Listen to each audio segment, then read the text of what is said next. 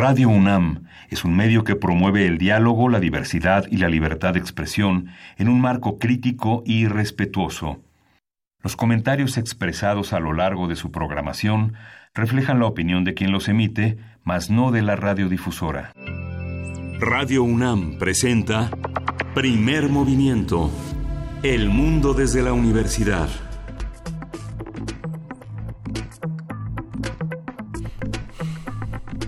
Hola, buenos días. Hoy es miércoles 6 de noviembre y son las 7.06 de la mañana aquí en la Ciudad de México. Estamos en Radio UNAM, en la cabina de primer movimiento. Berenice Camacho, buenos días. Hola, muy buenos días. Miguel Ángel Quemán, ya se empieza, se, nota que es noviembre ya con algo de frío esta mañana, una mañana fresca en la Ciudad de México.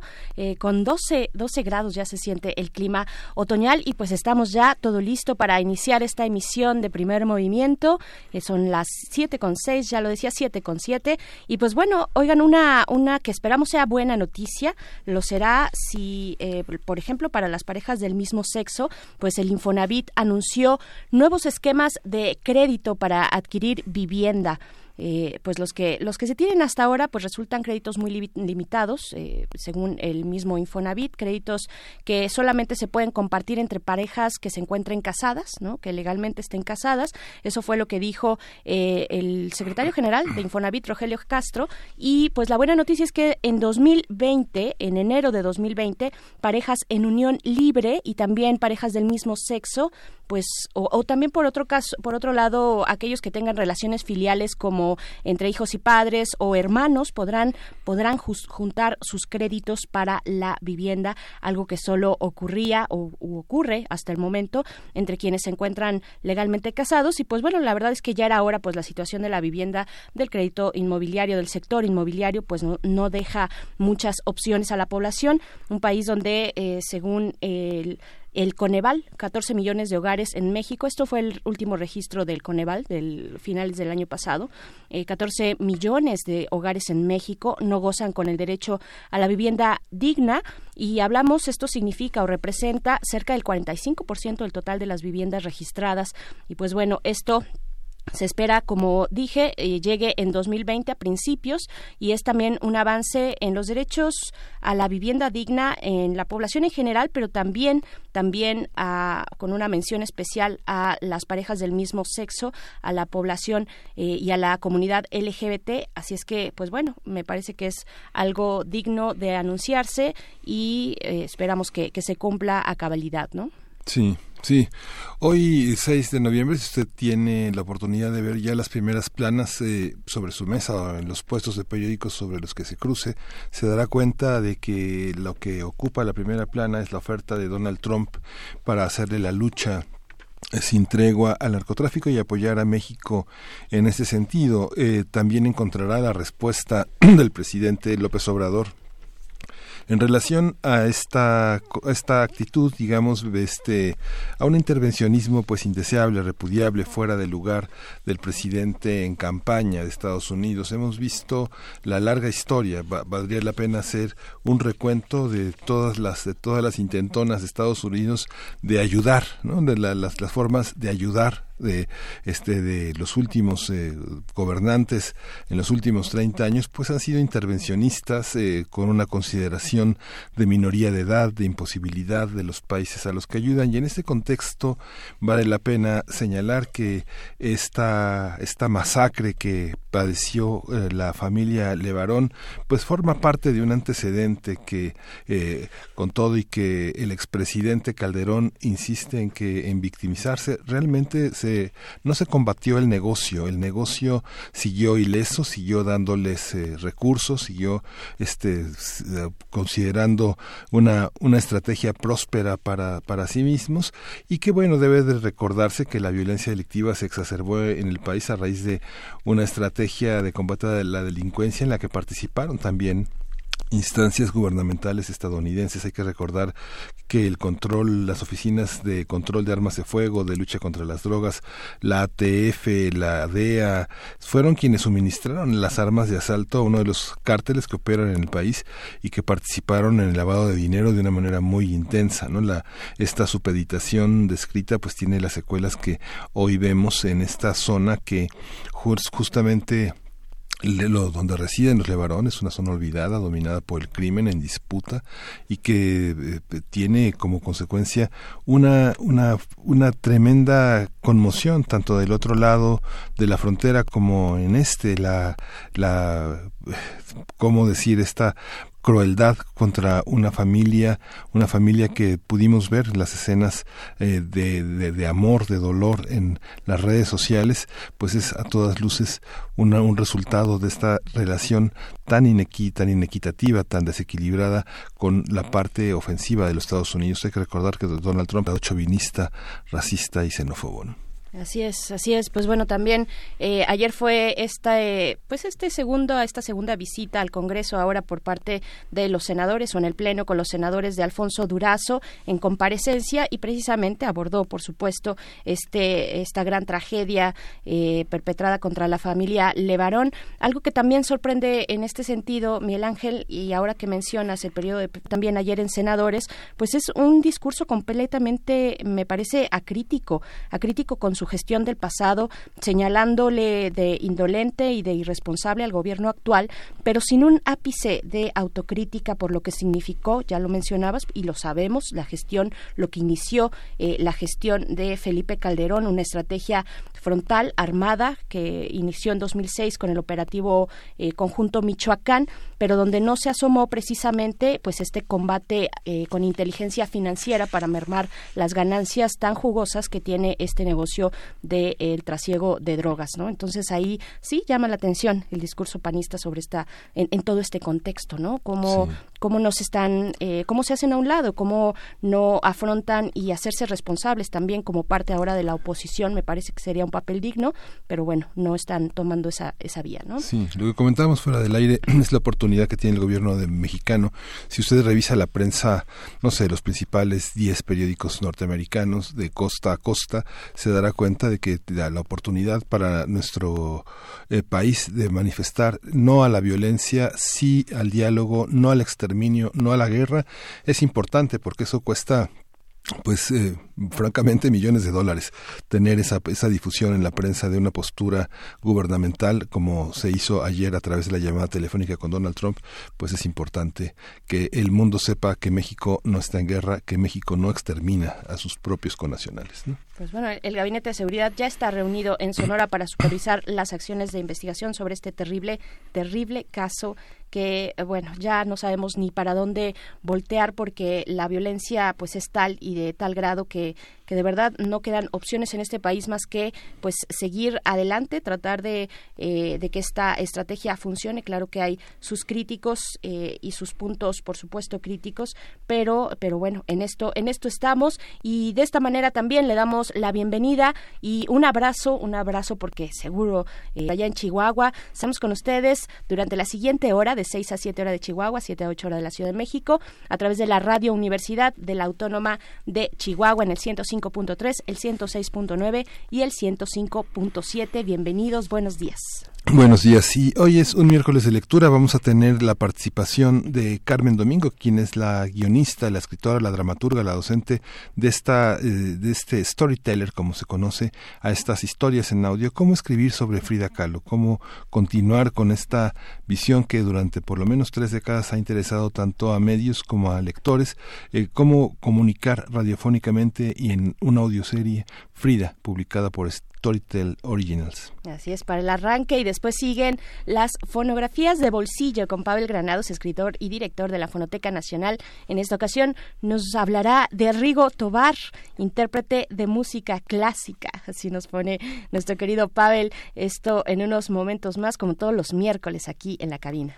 Y vamos a tener también un diagnóstico, una propuesta en torno a, los, a la situación de los penales en México, Atlacho Loaya y otros eh, penales, otros ejemplos, con el comentario del doctor Miguel Sarré. Él es profesor del Departamento de Derecho del Instituto Tecnológico Autónomo de México, el ITAM. Así es, también para, para nuestra nota internacional, eh, como es una costumbre aquí en primer movimiento acercarnos a los distintos, eh, a las distintas latitudes y a lo que ocurre en lugares que parecieran tan distantes, pues vamos a estar comenzando, eh, comentando con Francisco Daniel Abundis Mejía, doctor en ciencias políticas por la UNAM, profesor de la Escuela de Gobierno y Ciencias Sociales del ITESM Campus Guadalajara, acerca de las protestas en Irak, protestas ciudadanas importantes que se están dando ya desde hace algunos días, semanas en aquel país. Sí, la propuesta de la poesía necesaria corre a cargo hoy de Berenice Camacho. Así es, ya está todo listo y después viene nuestra mesa del día, el financiamiento a partidos políticos con esta propuesta de que se reduzca en un 50% el financiamiento. ¿Ustedes qué opinan? ¿Es buena idea, mala idea? Eh, ¿Qué otras opciones habría? Pues bueno, vamos a conversarlo con el doctor Álvaro Arreola Ayala, quien es investigador del Instituto de Investigaciones Sociales de la Universidad. Y vamos a concluir, vamos a cerrar esta edición de Primer Movimiento con esta conmemoración de los 150 años de la tabla periódica a cargo del doctor Plinio Sosa, quien es un académico de tiempo completo de la Facultad de Química y que vamos hoy va a sobre el antano o cómo se pone de acuerdo la ciencia. Bien, pues ahí están también nuestras redes sociales, Miguel Ángel, para que nos escriban, para que nos comenten acerca de estos temas, arroba PMovimiento en Twitter, Primer Movimiento UNAM en Facebook, para darnos también los buenos días y hacer comunidad, pues bueno, ahí están las redes sociales. Eh, vamos a ir con algo de música, esto es de Los Destellos, Volando con los Destellos se llama la canción, y volvemos. Primer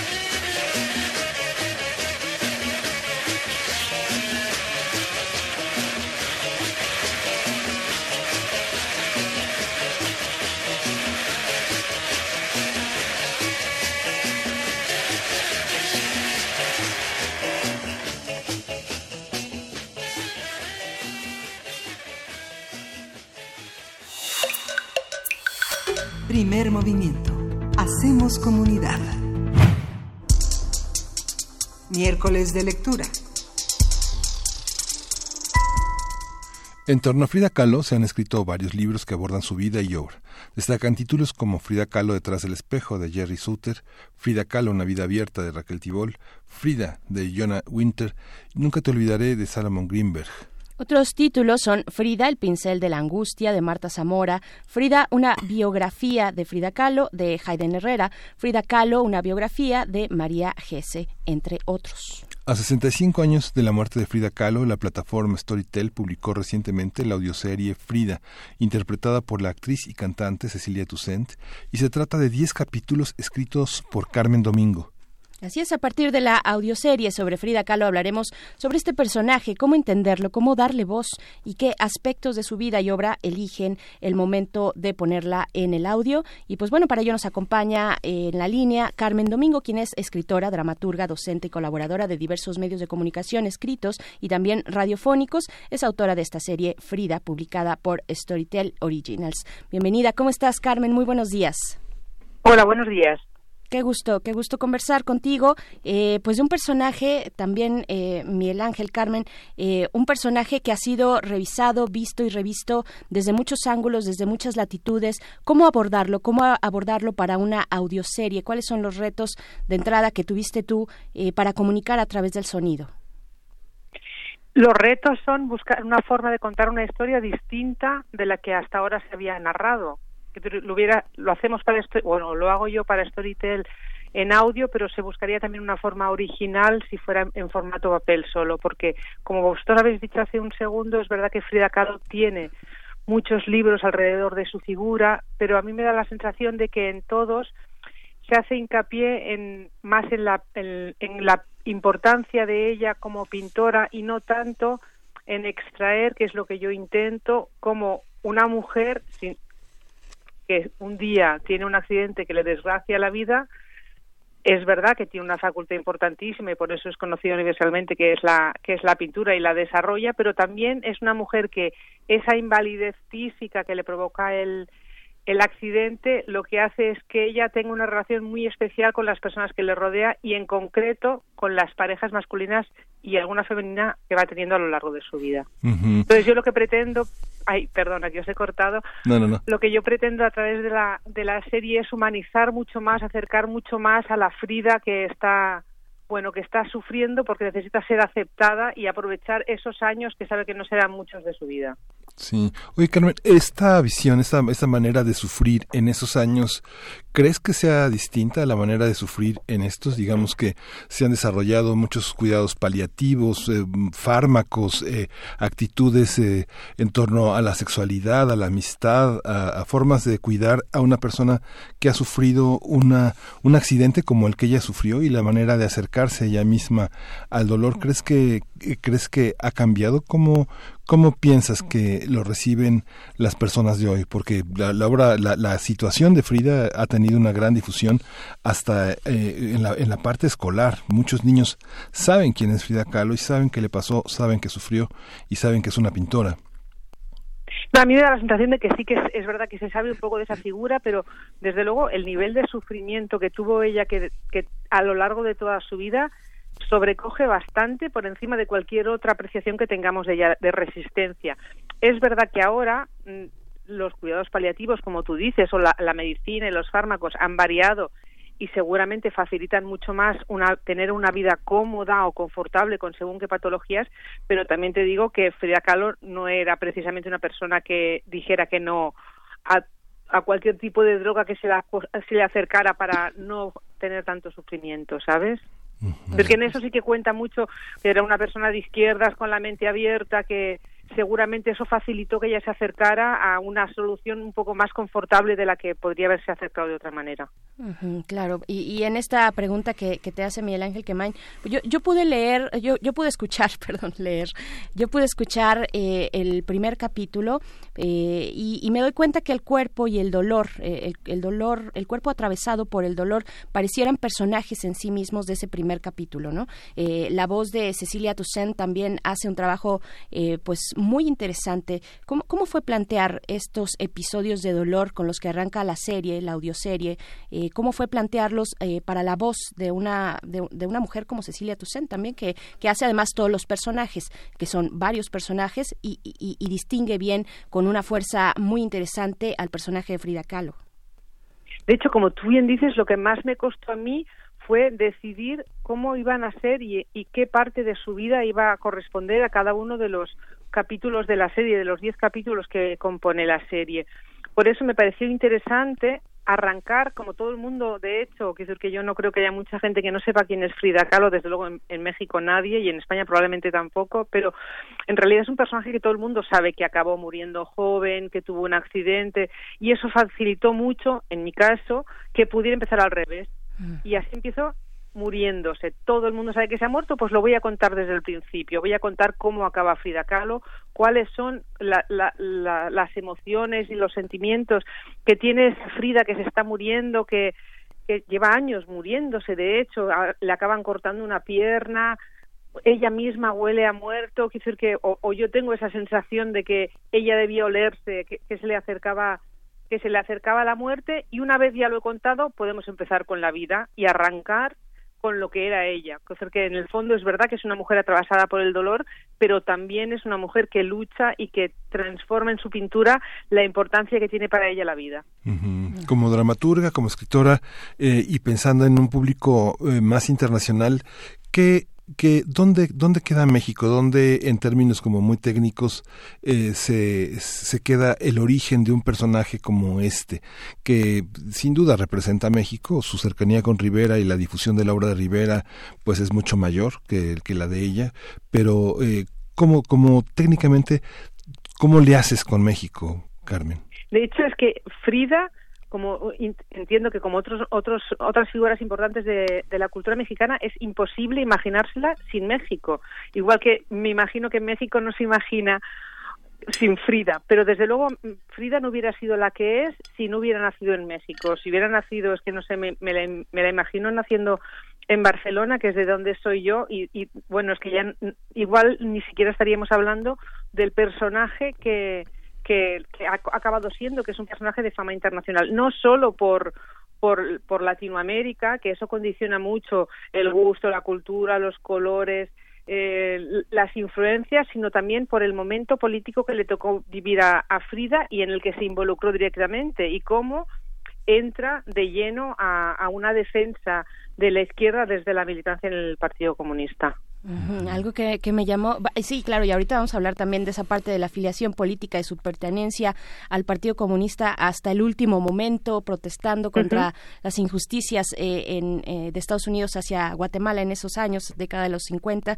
Eh, pero fíjate que también en esta audioserie yo pude, en este primer capítulo que escuché, pude mm, sentir, pude sentir que transmitían el, el, contexto físico de México. Ahora que hablas de, de, este eh, pues dueto entre Frida y la correspondencia estética con un país como México, eh, yo lo pude sentir en, en este audiolibro y es algo interesante, pues precisamente porque no viene a través de la vista, los colores, sino a través de, del audio. ¿Cómo, ¿Cómo fue construir esta atmósfera, esta atmósfera tan mexicana?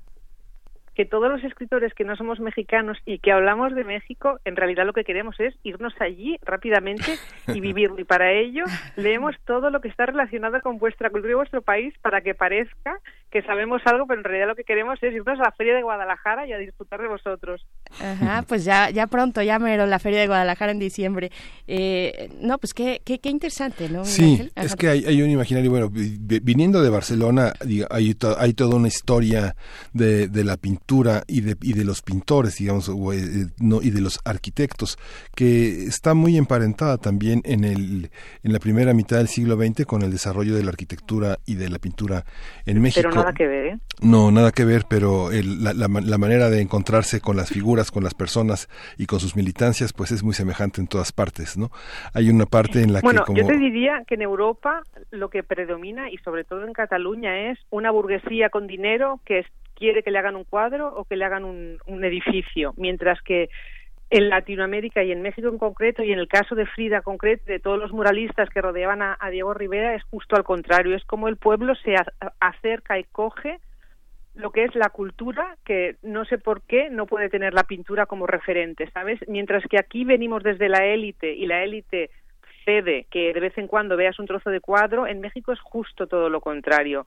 El pueblo se, se, se queda, se apropia de la cultura y de hecho muralistas y pintores y arquitectos son del pueblo y transmiten esa relación con él cediendo lo que ellos hacen, que en este caso es la pintura o cualquier otro otra disciplina a, a, la gente normal y corriente. Sí, también, también yo quiero preguntarte y llegar al, al punto de, cómo fue la documentación de, de, esta serie, de este trabajo. Eh, pues ya nosotros dábamos al inicio una pues breve reseña de toda la literatura en torno a Frida Kahlo. ¿Cómo fue para ti documentar? ¿Cómo, cómo estableciste sobre todo el diálogo entre los hechos de algo que ha sido documentado no solamente desde la misma vida de Frida Kahlo, sino desde el movimiento muralista, desde el contexto sociopolítico y económico de la época? Eh, ¿cómo, ¿Cómo fue este diálogo entre esos hechos y tu propia versión, lo que tú querías plantear acerca de Frida Kahlo? En general, yo cuando trabajo, que yo trabajo en el 99% de los casos haciendo novela histórica, biografía histórica y de mujeres, lo que hago es que estoy seis meses solo con ese personaje. Me leo todo lo que tiene ese personaje, o ese personaje, o sobre ese personaje, o alrededor de ese personaje, o el novio, el marido, el amigo, el hermano de ese personaje, y lo dejo tranquilizarse y hago otra cosa. Y un par o tres de meses después me siento y sin tocar ya nada más decido cómo quiero que ese personaje nos hable. Entonces necesito acercarme mucho y estar todo el rato pensando en ese personaje para alejarme y entonces ya decidir yo cómo he visto ese personaje. Como tú dices, yo tengo que ficcionar y entonces, bueno, me permito licencias y entiendo que el que las lee o el que las escucha en este caso entiende que en algunos casos son licencias, pero desde mi punto de vista son licencias muy cercanas a lo que podía haber sucedido en aquel momento. Claro. Sí, la, la, relación, la relación de pareja con, con Diego Rivera, la relación de pareja de una mujer que está tan lastimada, eh, ¿Con qué cuerpo, con qué cuerpo se relaciona con el otro? Con cómo, cómo fue la posibilidad de hacer ese retrato sin falsificar, pues, la, la, cuestión histórica y acercando a una lección en la que todos podemos estar en la misma situación, identificarnos con ese dolor y tener a alguien a quien amamos y que la distancia entre él y nosotros o ella y nosotros sea la del dolor es cierto que ella tenía el, el hándicap de la relación del dolor, pero él era un señor enorme que tampoco podía moverse con muchísima facilidad. Quiere decir que aquí cada uno tiene sus limitaciones, por no hablar la de la edad de Diego Rivera. Es decir que, como tú bien dices, de todas formas, cuando en una relación de pareja uno acomoda lo que necesita para estar feliz o que en relación con el otro, ¿comprendes? Claro, y además de una figura, una figura tan autorreferencial como es Frida, ¿no? Se basta a sí misma para construir un entorno que ella, que ella llena, que ella llena con sus vestidos, con sus pinturas, pinturas también, no todas, pero autorreferenciales, las más famosas. Tiene también esta, eh, eh, esta parte de la naturaleza viva que retratas en el primer, en el primer capítulo, pero es una figura finalmente autorreferencial, pero eh, rodeada de personajes tan importantes y de movimientos, personajes tan importantes como, como los muralistas, como Diego Rivera, pero también de movimientos, movimientos políticos importantes como el mismo eh, partido, partido Comunista, ¿no? Sí, pero ella logra salir, decir, que es que lo fantástico de Frida, yo creo que por eso es la figura universal que, no se puede comparar a ninguna otra es que a pesar de lo que hemos comentado de los hándicaps, a pesar de ser una mujer que no es poco hándicap en una sociedad machista como era el México de aquellos años, no sé cómo será ahora, mm, a pesar de estar a la sombra de una figura que ya era una gran figura en aquel momento, a pesar de estar militando en un partido que, que, como todos sabemos, tampoco se encarga por ensalzar las figuras femeninas, a pesar de todo eso, ella sigue saliendo y sigue deslumbrando, ya sea en un meeting, ya sea en un, en un cuadro, ya sea en cualquier circunstancia. claro. Oye, Carmen, este, cuéntanos cómo están organizados estos 10 capítulos, dónde empiezan y, y cuáles son los temas de, de, cada uno, cómo, cómo organizaste este suspense con el que nos vamos a encontrar los que escuchemos esta serie. Bueno, hay un doble hándicap cuando uno está escribiendo para que la oigan y no para que la lean, que te hace escribir un tanto distinto respecto de que solo estás eh, acostumbrada a escribir para que te lean. Necesitas estar todo el rato creando, como tú bien dices, suspense, ¿vale? Que eso es una figura literaria que está estudiada, el cómo acabar los capítulos para que el capítulo siguiente siga teniendo intriga. En este caso, el hándicap es doble, porque todo el mundo conoce la vida de Frida Kahlo y a eso se le aumenta que tú no te puedes inventar de pronto que, yo que sé, que presenció un, un asesinato y eso lo pongo como gancho para que el capítulo 3 la gente tenga ganas de escucharlo, ¿vale? Entonces, en mi caso lo que hago es trazar un, perfil eh, cronológico muy detallado del personaje de Frida o del personaje con el que con el que esté trabajando y en, ese perfil cronológico voy marcando lo que a mí me parece que es susceptible de generar suspense, ya sea un suspense real, porque un día vea, como digo, un asesinato que no fue en caso, o ya sea un, un, suspense emocional, que, como, como si fue el caso, se quede prendada de un maestro sin saber exactamente quién es y ver si esto va más allá. Con ese cruce de informaciones, lo que es cronología pura y lo que son hechos que acompañan a la historia del personaje novelado, en este caso Frida Kahlo, voy marcando cómo me gustaría que acabaran y empezaran los capítulos. Y entonces ya sí que hago el guion y me permite ver si eso da el juego suficiente como para que el capítulo se cierre y, o, se arranque de, de, la manera que yo necesito para que el, lector, o sea, el, el oyente, siga teniendo ganas de escuchar la parte que continúa. Por supuesto. Y, otra otra figura importante en todo este proyecto de audio, audioserie que se presenta en Storytel Originals eh, es también la voz, la voz de la narradora, que es una figura importante para, para México. Eh, Cecilia Toussaint, esta artista, cantante, compositora y ahora también narradora. ¿Qué, ¿Qué, decir? ¿Qué decir de la participación de su voz? Pues que lo llena, que lo que, llena básicamente el proyecto, que nos lo entrega, que nos lo pone ahí eh, en la intimidad del oído. Claro, no solo es una parte interesante, sino que además yo creo que es una parte básica para que el, proyecto funcione. Que tú puedes tener un texto maravilloso y está mal locutado y ese proyecto maravilloso no llegará más que a los oídos de tus amigos en el mejor de los casos. Tú tienes un proyecto mm, que se sostiene más o menos y una buena voz puede hacer que parezca un buenísimo proyecto. Si ya se juntan las dos cosas, como es el caso, ni te cuento. Sí, sí, porque es esa actuación de la voz. No solamente, hace un momento yo decía narradora, pero no solo es una narradora, sino que actúa con la voz, se distingue los distintos personajes que rodean a Frida Kahlo y a Frida Kahlo misma. Es, es, hay mucha claridad en, en cuanto a los distintos personajes. Es, que es muy importante que sea alguien que tenga un manejo de la voz muy bueno, porque si no, Claro, nosotros eh, escribimos para que lo locute una sola persona y entonces eso obliga a que tenga registros distintos. Otra cosa fuera si tú lo escribieras o yo lo escribiera eh, pensando en, bueno, tengo una voz del narrador y cinco personajes que son claramente distinguibles. Ahí no hay tanta dificultad porque el, oyente ya entiende cómo van porque es la voz la que va cambiando. Pero claro, la dificultad de Cecilia es no solo que la narración quede unida y que y fluya, sino que también el que lo vaya escuchando vaya distinguiendo quién entra y quién sale, que es el que si es Frida Kahlo, muy bien, pero si es Diego Rivera, también tiene que quedar claro que es Diego Rivera. la hermana de Frida, en fin, eh, la gente que la rodeaba. Eh, claro, claro, sus padres, sí, sí. sí. los trabajadores en su casa también. Eh, de verdad que es, es, interesante lo que estás planteando, Carmen Domingo. ¿qué, cómo, cómo, ¿Cómo fue para ti realizar, digamos, ya ahora mirando un poco de lejos y a distancia todo este trabajo que, que, que, hiciste y que ahora nos entregas? ¿Cómo fue para ti? ¿Qué te deja este trabajo? Bueno, a mí todos los trabajos históricos lo que me dejan es un aprendizaje que me sirve para el siguiente, que es que yo lo, que juego con la suerte de que hago algo para disfrute de los demás que previamente sirve para disfrute mío. Que es decir, que no hay nada que, que, que pague el que tú puedas estar dedicada seis meses a leer sobre un personaje que te apasiona y luego escribir sobre él claro. En cuanto a los personajes, Miguel Ángel también, pues hay algunos muy simbólicos, muy significativos. Eh, por supuesto, Diego Rivera, la misma hermana Cristina, la hermana de Frida, pero, pero hay otros que no lo son tanto, que están en un segundo plano o incluso un tercer plano. De estos, dentro de todos estos personajes, ¿cuáles fueron los más apasionantes? Tal vez algunos con los que te costó un poco más de trabajo documentarlos o cómo los imaginaste.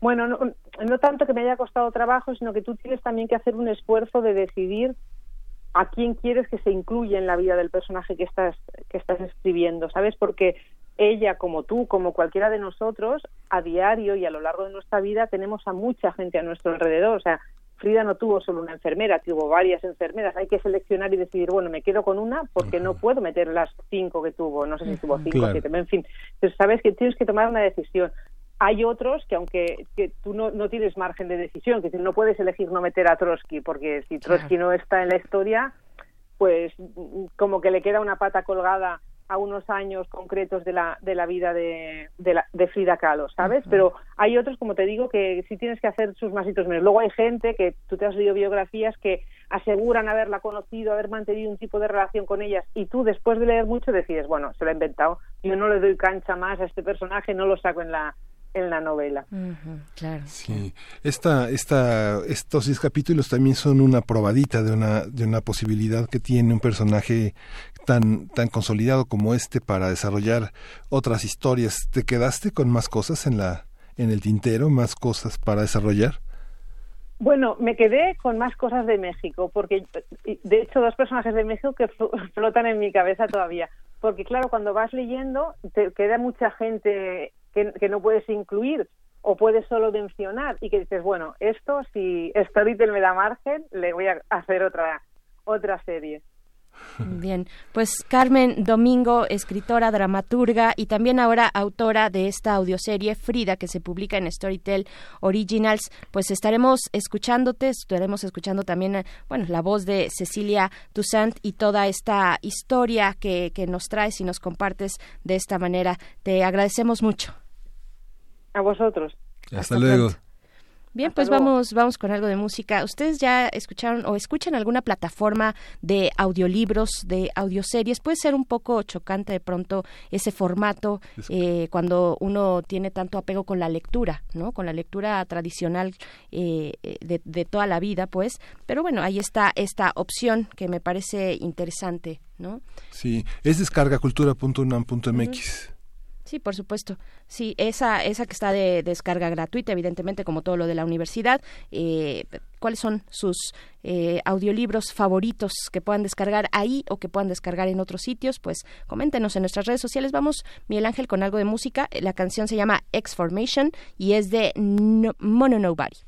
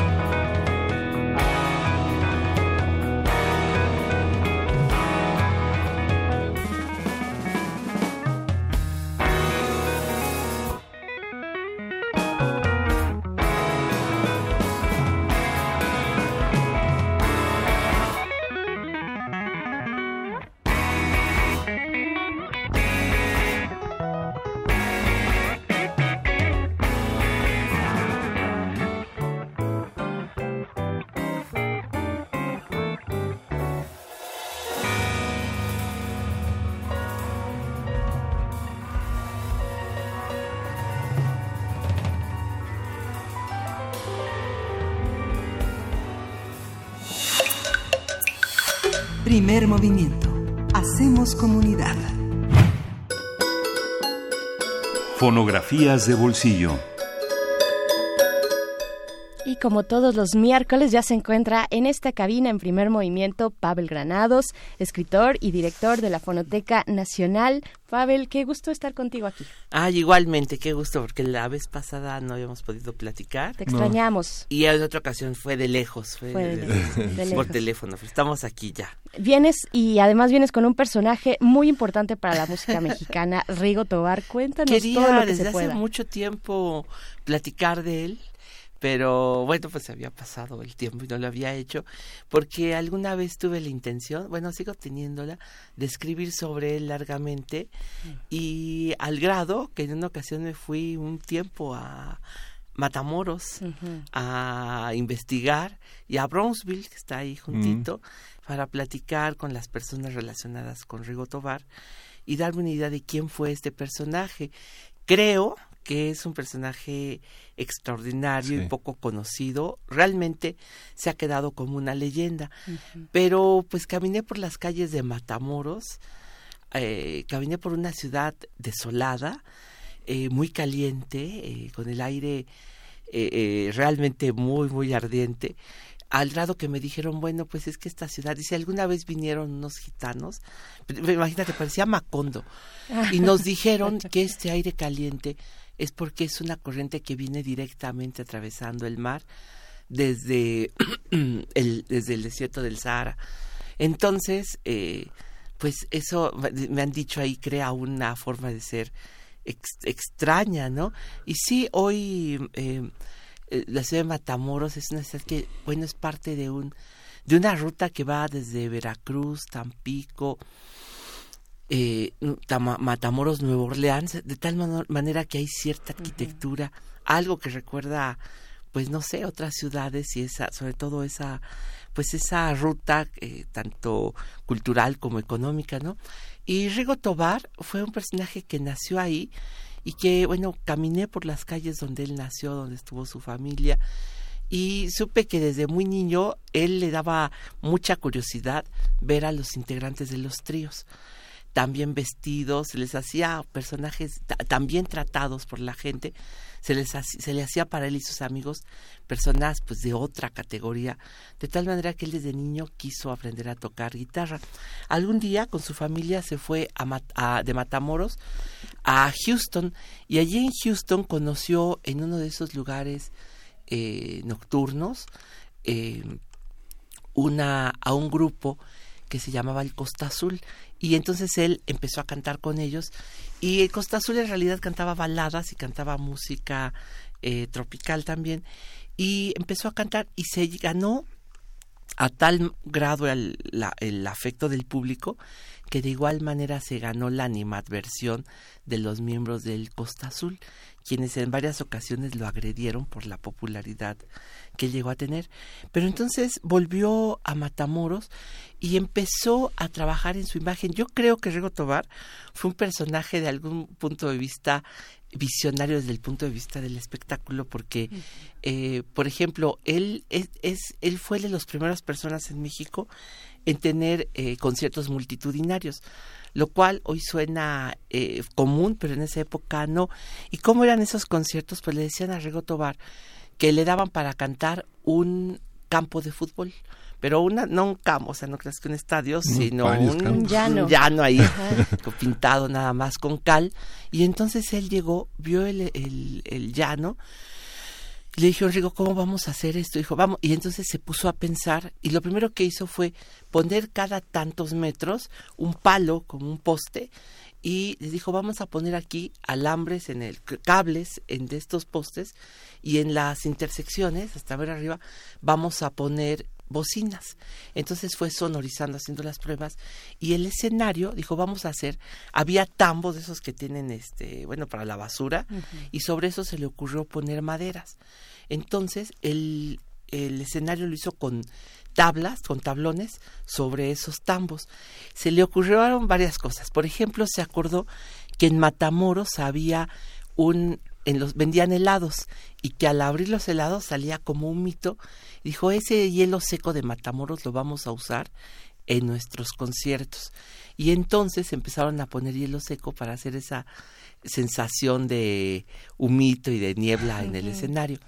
Pero para mayor efecto del, del público, entonces se le ocurrió poner unas escaleras eh, abajo, eh, inclinadas, y dos tablones eran falsos, se abrían, su gente los recorría, se hacía un hoyo, y entonces él se ponía sobre un peldaño de la escalera, bueno, unas escaleras para bueno, unas de estas de madera, y entonces abajo sus propios músicos lo empujaban de tal manera que se abría y ya en la noche parecía que él iba ascendiendo con las manos haciendo la vela victoria, sus lentes oscuros y desde la parte del público parecía que él estaba ascendiendo. Imagínense en un llano de, fútbol con cero tecnología. Bueno, pues la gente se impresionaba y se volvía loca con Rigo Tobar. Esto empezó a pasar primero en Matamoros y poco a poco en México. Finalmente fueron invitados a venir a México, pero estaban haciendo su disco de canciones y uno de los miembros, les faltaba una canción. Uno de los miembros, un hermano de Rego Tobar, le dijo, ¿qué le parece que ponemos una canción que cantaban nuestros papás? Por ahí está el disco. Es un disco de 78 revoluciones. Eran los hermanos Reyes y Teresita mm. quienes cantaban este, este disco.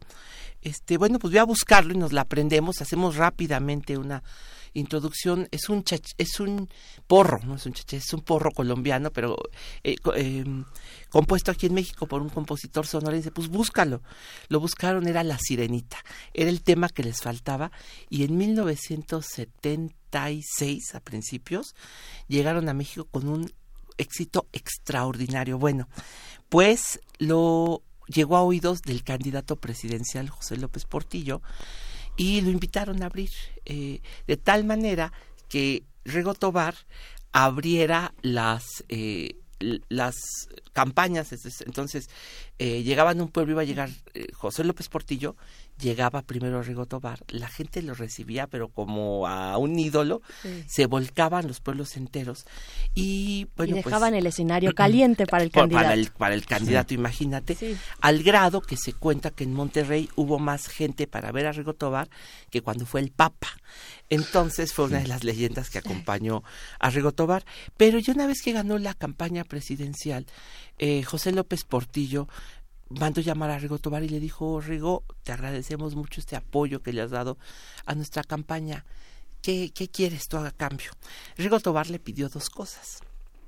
Le pidió, le dijo, mire señor presidente, es que resulta que yo quiero grabar mi disco de mariachi, pero no me dejan porque se considera que el mariachi pues es un símbolo nacional y yo lo quiero usar con sintetizador y yo quiero salir vestido con mi traje de látex de bueno de no perdón de cuero este de de mariachi de cuero.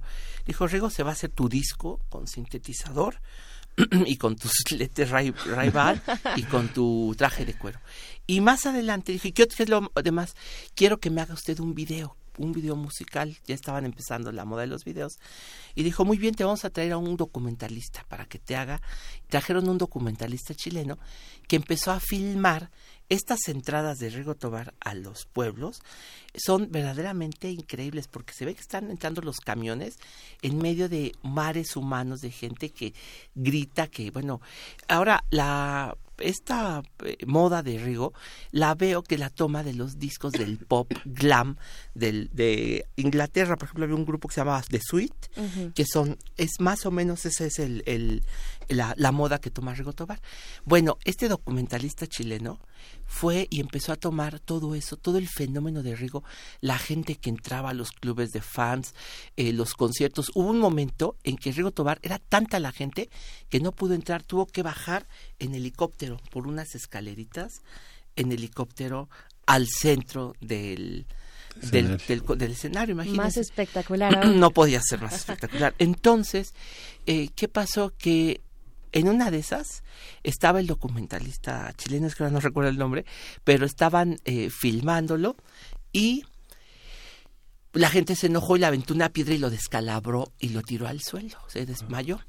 Cuando se despertó y estaba con la venda, este documentalista dijo, qué maravilla que acabo de ver, esto no pasa, esto no puede ser un video, tiene que ser un documental.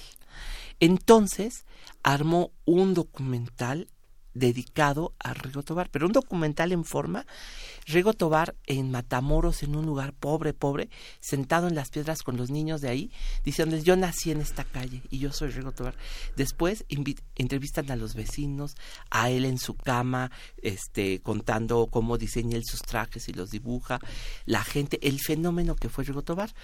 Por suerte, el sonido original ya lo tenemos en la Fonoteca Nacional. Ese sonido. Ese sonido directo de los, del documental de Rigo Tobar que le mandó a hacer en agradecimiento a Rigo Tobar. Después... ¿Será eh, el nombre del documentalista Víctor Brio? Sí, ¿Sí? chileno. Y después Rigo Tobar hizo varias películas, entre, entre ellas, ¿cómo se llama el director de... Ay, este...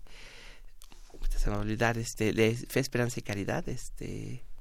¿Te acuerdas? Ahorita te vas a acordar. Ahorita nos Ahorita el de Canoa, este Felipe Casals. Bueno, Casals hizo cine con Rigo Tobar y tuvo una experiencia ahí en, en, en dirigirlo esto realmente fue un fenómeno de los años 70. De algún modo yo creo que Rego Tobar expresa mucho de los años 70. Quería hacer música de concierto. Ese es el aspecto que quise hoy traer porque hizo un concierto en el Palacio de los Deportes para Sinfónica y Guitarra Eléctrica y su guitarrista César Alejandro fue quien interpretó una obra sinfónica de Rigo Tobar. Eso sí no sé si está grabado, que lo voy a investigar, pero lo que sí está grabado es la adaptación que hizo Rigo Tobar de Alexander Borodin en las estepas del Asia Central a, pues no a cumbia, porque realmente Rigo Tobar no hizo cumbia. Mm. Él hizo un ritmo que le decía al trote, que es como el trote de un caballo. Y curiosamente, las estepas del Asia Central de Borodin es una evocación de un trote de caballos. No sé si eso lo inspiró o qué, pero tenía una gran ambición en ser eh, Rigo Tobar un compositor de música de concierto. Curiosamente, cuando le hicimos el homenaje en la Fonoteca Nacional, lo que hubo fue que unos maestros de la escuela de León Yolistli hicieron arreglos para, para laúd. Entonces, pues hay un coqueteo de Rigo Tobar. Pues si quieren en alguna ocasión, continuamos. Sí, por favor. saben la cantidad de cosas que hay. Y, queremos escuchar también este personaje. Pues esta promesa. En las estepas del Asia Central con Rigo Tobar. Muchas gracias, Pavel Granados. Nos vamos a despedir con esto de esta hora y también de la Radio Universidad en Chihuahua. Nos encontramos el día de mañana. Vamos a escuchar a Rigo Tobar, intérprete de música clásica.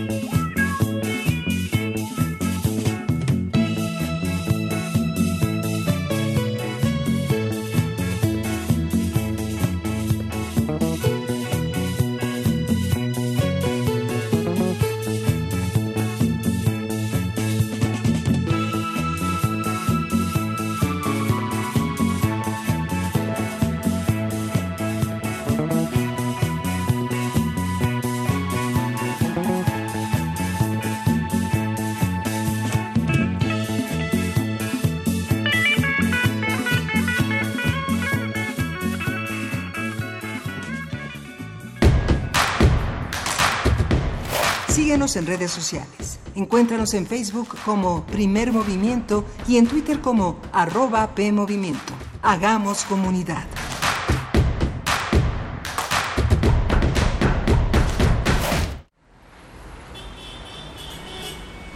Extra, extra, música nueva. En voz de sus creadores y sus intérpretes. Extra, extra. Testimonio de oídas. Música nueva. En voz de sus creadores. En voz de sus intérpretes. Martes y jueves a la 1 a.m. o en su retransmisión los sábados y domingos también a la 1 a.m.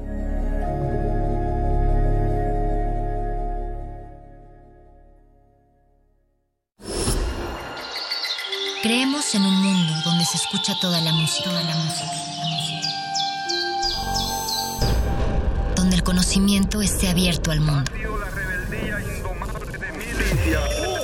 donde se ame de todas las formas. Ese mundo es posible y vamos a pelear por él. Resistencia modulada. De lunes a viernes, de las 20 a las 23 horas, por el 96.1 de FM, Radio UNAM. Experiencia sonora. Felicidades, ya son 20 años. En cada elección que hemos decidido, hemos avanzado. La verdad, en confianza, participamos cada vez más, porque estamos ciertos que nuestra elección se respeta y es en beneficio de todas y todos. Ya son 20 años eligiendo a quienes nos representan. Tribunal Electoral de la Ciudad de México. 20 años garantizando justicia en tu elección. Hola, ¿cómo estás? déjenme hablar. Mamá, escucha lo que aprendimos hoy. Cállense, no me dejan concentrar. Papá, mamá, hoy jugaremos la final del torneo. No puedo ir, tengo mucho trabajo. Yo tampoco puedo, tengo muchas cosas que hacer. Escuchar a niños y jóvenes es el primer paso para prevenir las adicciones y ayudarlos a crecer sanos y seguros. Visita nuestra página en www.go.mx diagonal salud diagonal CIJ, Centros de Integración Juvenil. Gobierno de México.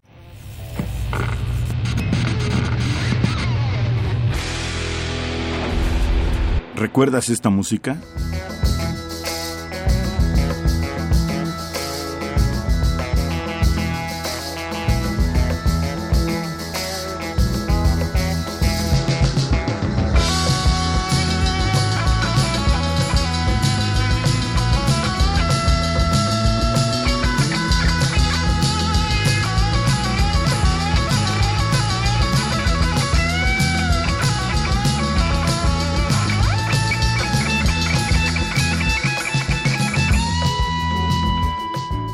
Lord, Paladin, 1972.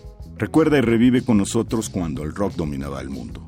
Todos los viernes a las 18.45 horas por esta frecuencia, 96.1 de FM. Radio UNAM, Experiencia Sonora.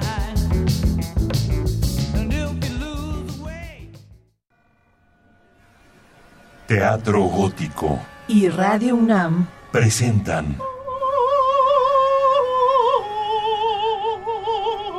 Tabay. La sombra, basada en textos de Edgar Allan Poe. Dirección, Eduardo Ruiz Aviñón. La Shtabai es una hermosa mujer que seduce a los caminantes nocturnos con su voz. Para después asesinarlos cruelmente. Se lleva las almas al fondo de la tierra es protegida por los animales. Es una encarnación femenina del diablo. Cuatro últimas funciones. Jueves 7, 14 y 28 de noviembre y jueves 5 de diciembre a las 20 horas. Sala Julián Carrillo de Radio UNAM. Adolfo Prieto 133, cerca del Metrobús Amores. Radio UNAM. Experiencia sonora.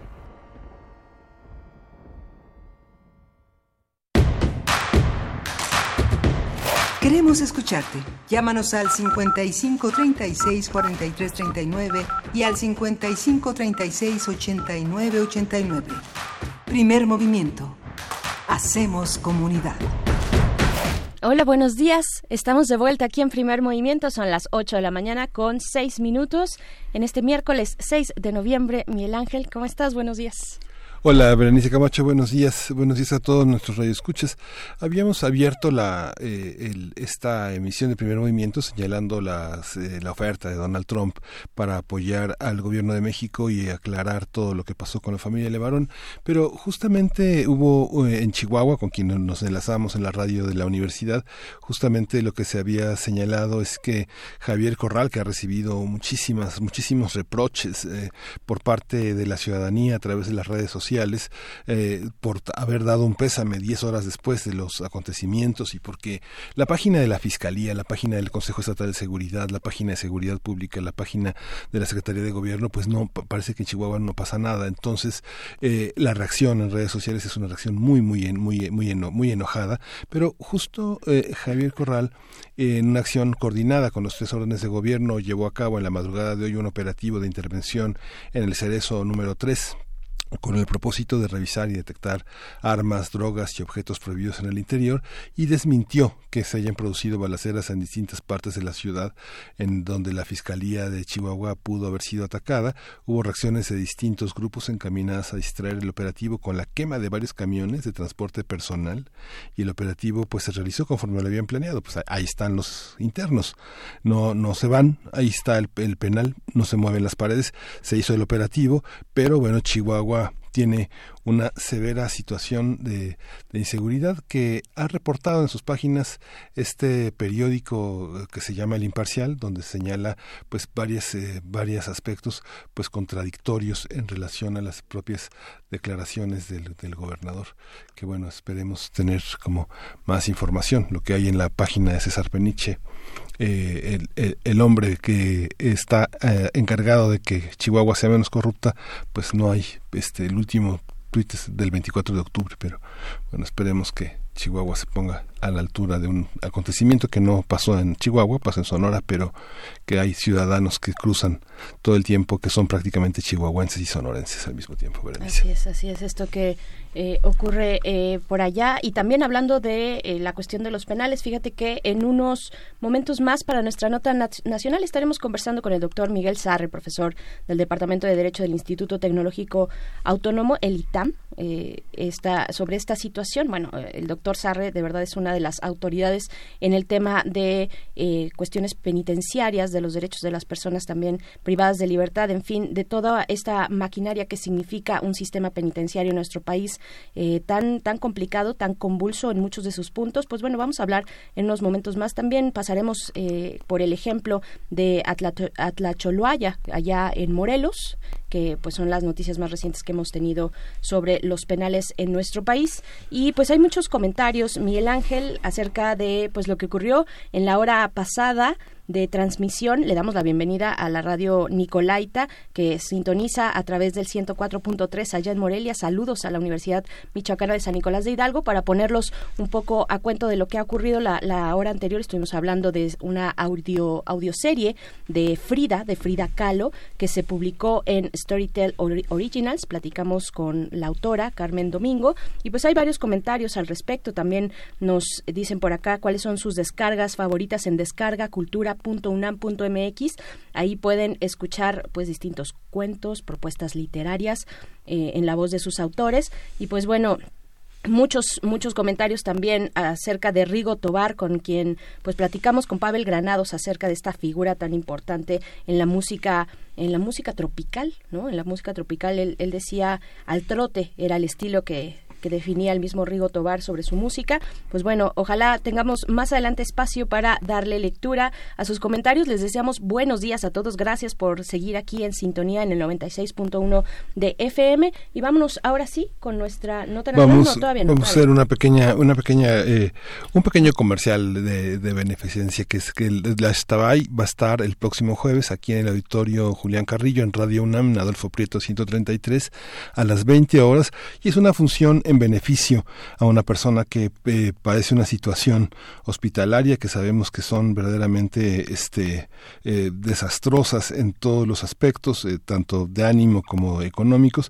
Y bueno, esta función va a estar dedicada en beneficio a Bárbara Guillén y, bueno, pues esperemos que se descuelguen por acá, por Radio UNAM. Vale muchísimo la pena ver esta producción. Ruiz Aviñón es uno de nuestros grandes directores y vale la pena ver ese trabajo que a lo largo de una hora hacen dos actrices de primera línea.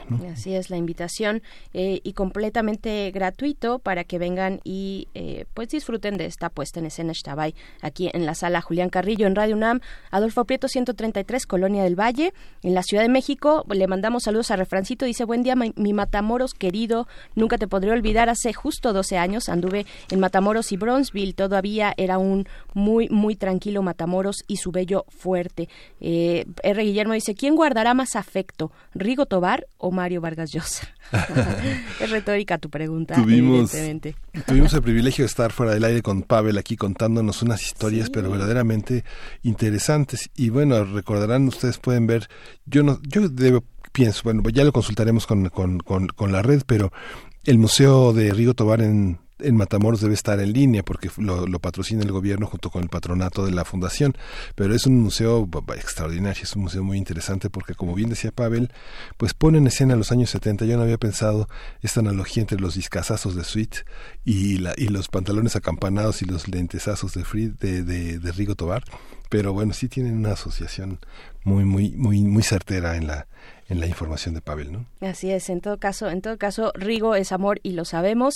Eh, también está por acá, nos dice a Victoria dice, hace tiempo escuché un radioteatro en Descarga Cultura, era el de Carmila, de Joseph Sheridan Le Fanu, y desde entonces eso de escuchar poesía, teatro, incluso lecturas de ciencia se me ha hecho un hábito. Sí, es que es una forma bien distinta de acercarse a la producción literaria y muy, muy especial.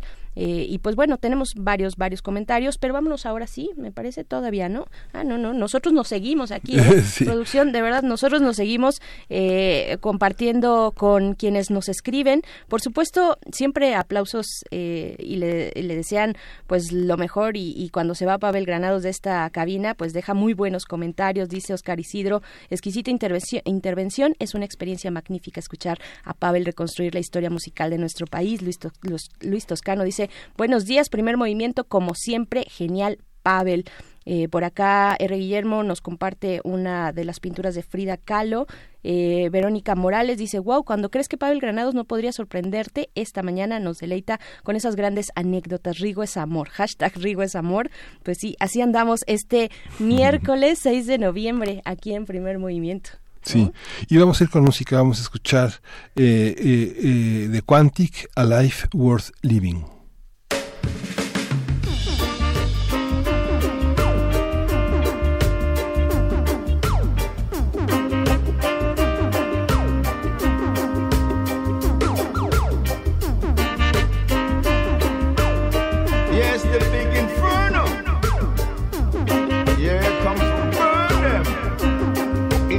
Time I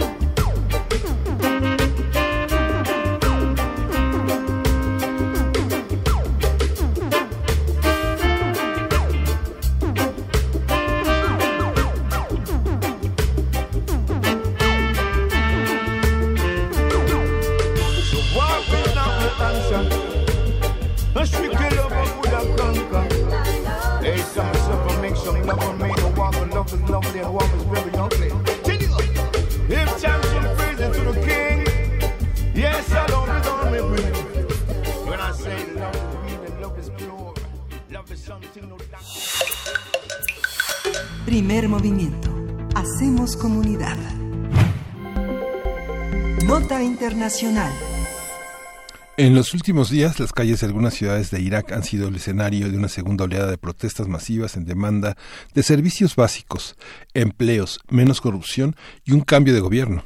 Ayer, Adel Abdelmahni, primer ministro de Irak, afirmó en mensaje televisivo que está dispuesto a, a, presentar su dimisión, pero dijo que esa medida provocaría más problemas para el país. La primera oleada de protestas comenzó a principios de octubre y desde entonces los enfrentamientos con las fuerzas de seguridad han dejado más de 300 muertos y miles de heridos. Conversaremos sobre lo que sabemos de las protestas en Irak, quiénes son los actores en conflicto y qué posibilidades existen de una resolución. Para ello nos acompaña en la línea el doctor Francisco Daniel Abundis Mejía, doctor en Ciencias Políticas por la UNAM, profesor de la Escuela de Gobierno y Ciencias Sociales del ITESM en el campus Guadalajara y especialista en Palestina, Medio Oriente y nuevas formas de estatalidad en Palestina e Israel. Bienvenido, doctor eh, Daniel Abundis, ¿qué tal?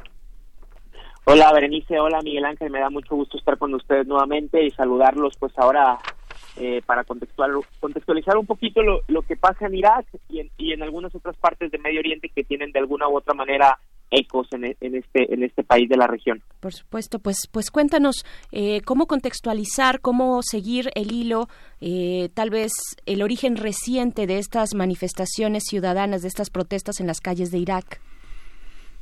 Claro que sí, Berenice, y estimado, un saludo a toda nuestra eh, amable escucha, a toda la comunidad universitaria. En primera instancia, eh, entender esto en, en una serie de, nuevas protestas que erróneamente, y digo erróneamente porque estamos viviendo el mismo fenómeno que hace 10 años, casi 10 años me atrevo a decir, cuando eh, la prensa comenzaba a hablar de estas famosas primaveras árabes, eh, erróneamente mal llamadas primaveras árabes, reitero, en el sentido de que eh, Túnez eh, comenzaba con una serie de movimientos con el fin de derrocar al régimen, ¿no? con, con este grito de protesta que fue el que el que salió a las a relucir en las calles. el pueblo quiere que caiga el régimen y ahora nos hablan nuevamente de estos ecos o de estos eh, todavía como momentos, como esquirlas de aquellas primaveras por lo que está pasando en Egipto, por lo que está pasando en Líbano y ahora por lo que está pasando en Irak, ¿no? Una serie sí de, de protestas populares, eh, en el caso iraquí, reprimidas fuertemente por el Estado, este Estado que haciendo uso de esta de este monopolio legítimo del uso de la fuerza, de la coerción, pues ha disparado con, municiones y, con balas ciertamente para repeler las protestas que se insertan en qué contexto. Un contexto en primera instancia que no es nuevo. Ya en 2018 eh, este este país de Medio Oriente había tenido algunas protestas específicamente eh, sobre todo en las provincias en la provincia del sur en Basora que es una provincia de suma importancia en Irak eh, con ¿por qué? Porque ahí se concentra gran parte del petróleo iraquí eh, y que por otro lado es la única salida al mar que, que tiene Irak y en donde gran parte de la industria petro, petroquímica, perdón, eh, sobre todo controlada por por Bagdad, pues, por el régimen iraquí, pues se encuentra en esta parte, ¿no? Eh, una serie de protestas que comenzaron en 2018 sobre todo por eh, una, una serie de trabajadores que se enfermaron por agua contaminada, Ahora, estas protestas se reavivan eh, fuertemente entre septiembre y octubre de, del presente año, en virtud de que, en virtud de un país con eh, poca movilidad social, un país con muchísima corrupción, eh, según Transparencia Internacional, los últimos índices de una lista de 180 países nos sitúa Irak en el número 168, un país con muchísimos apagones, lo que apagones en términos de electricidad, lo que hace que los, los veranos sean sumamente calurosos y esto genere muchísimo descontento en la población.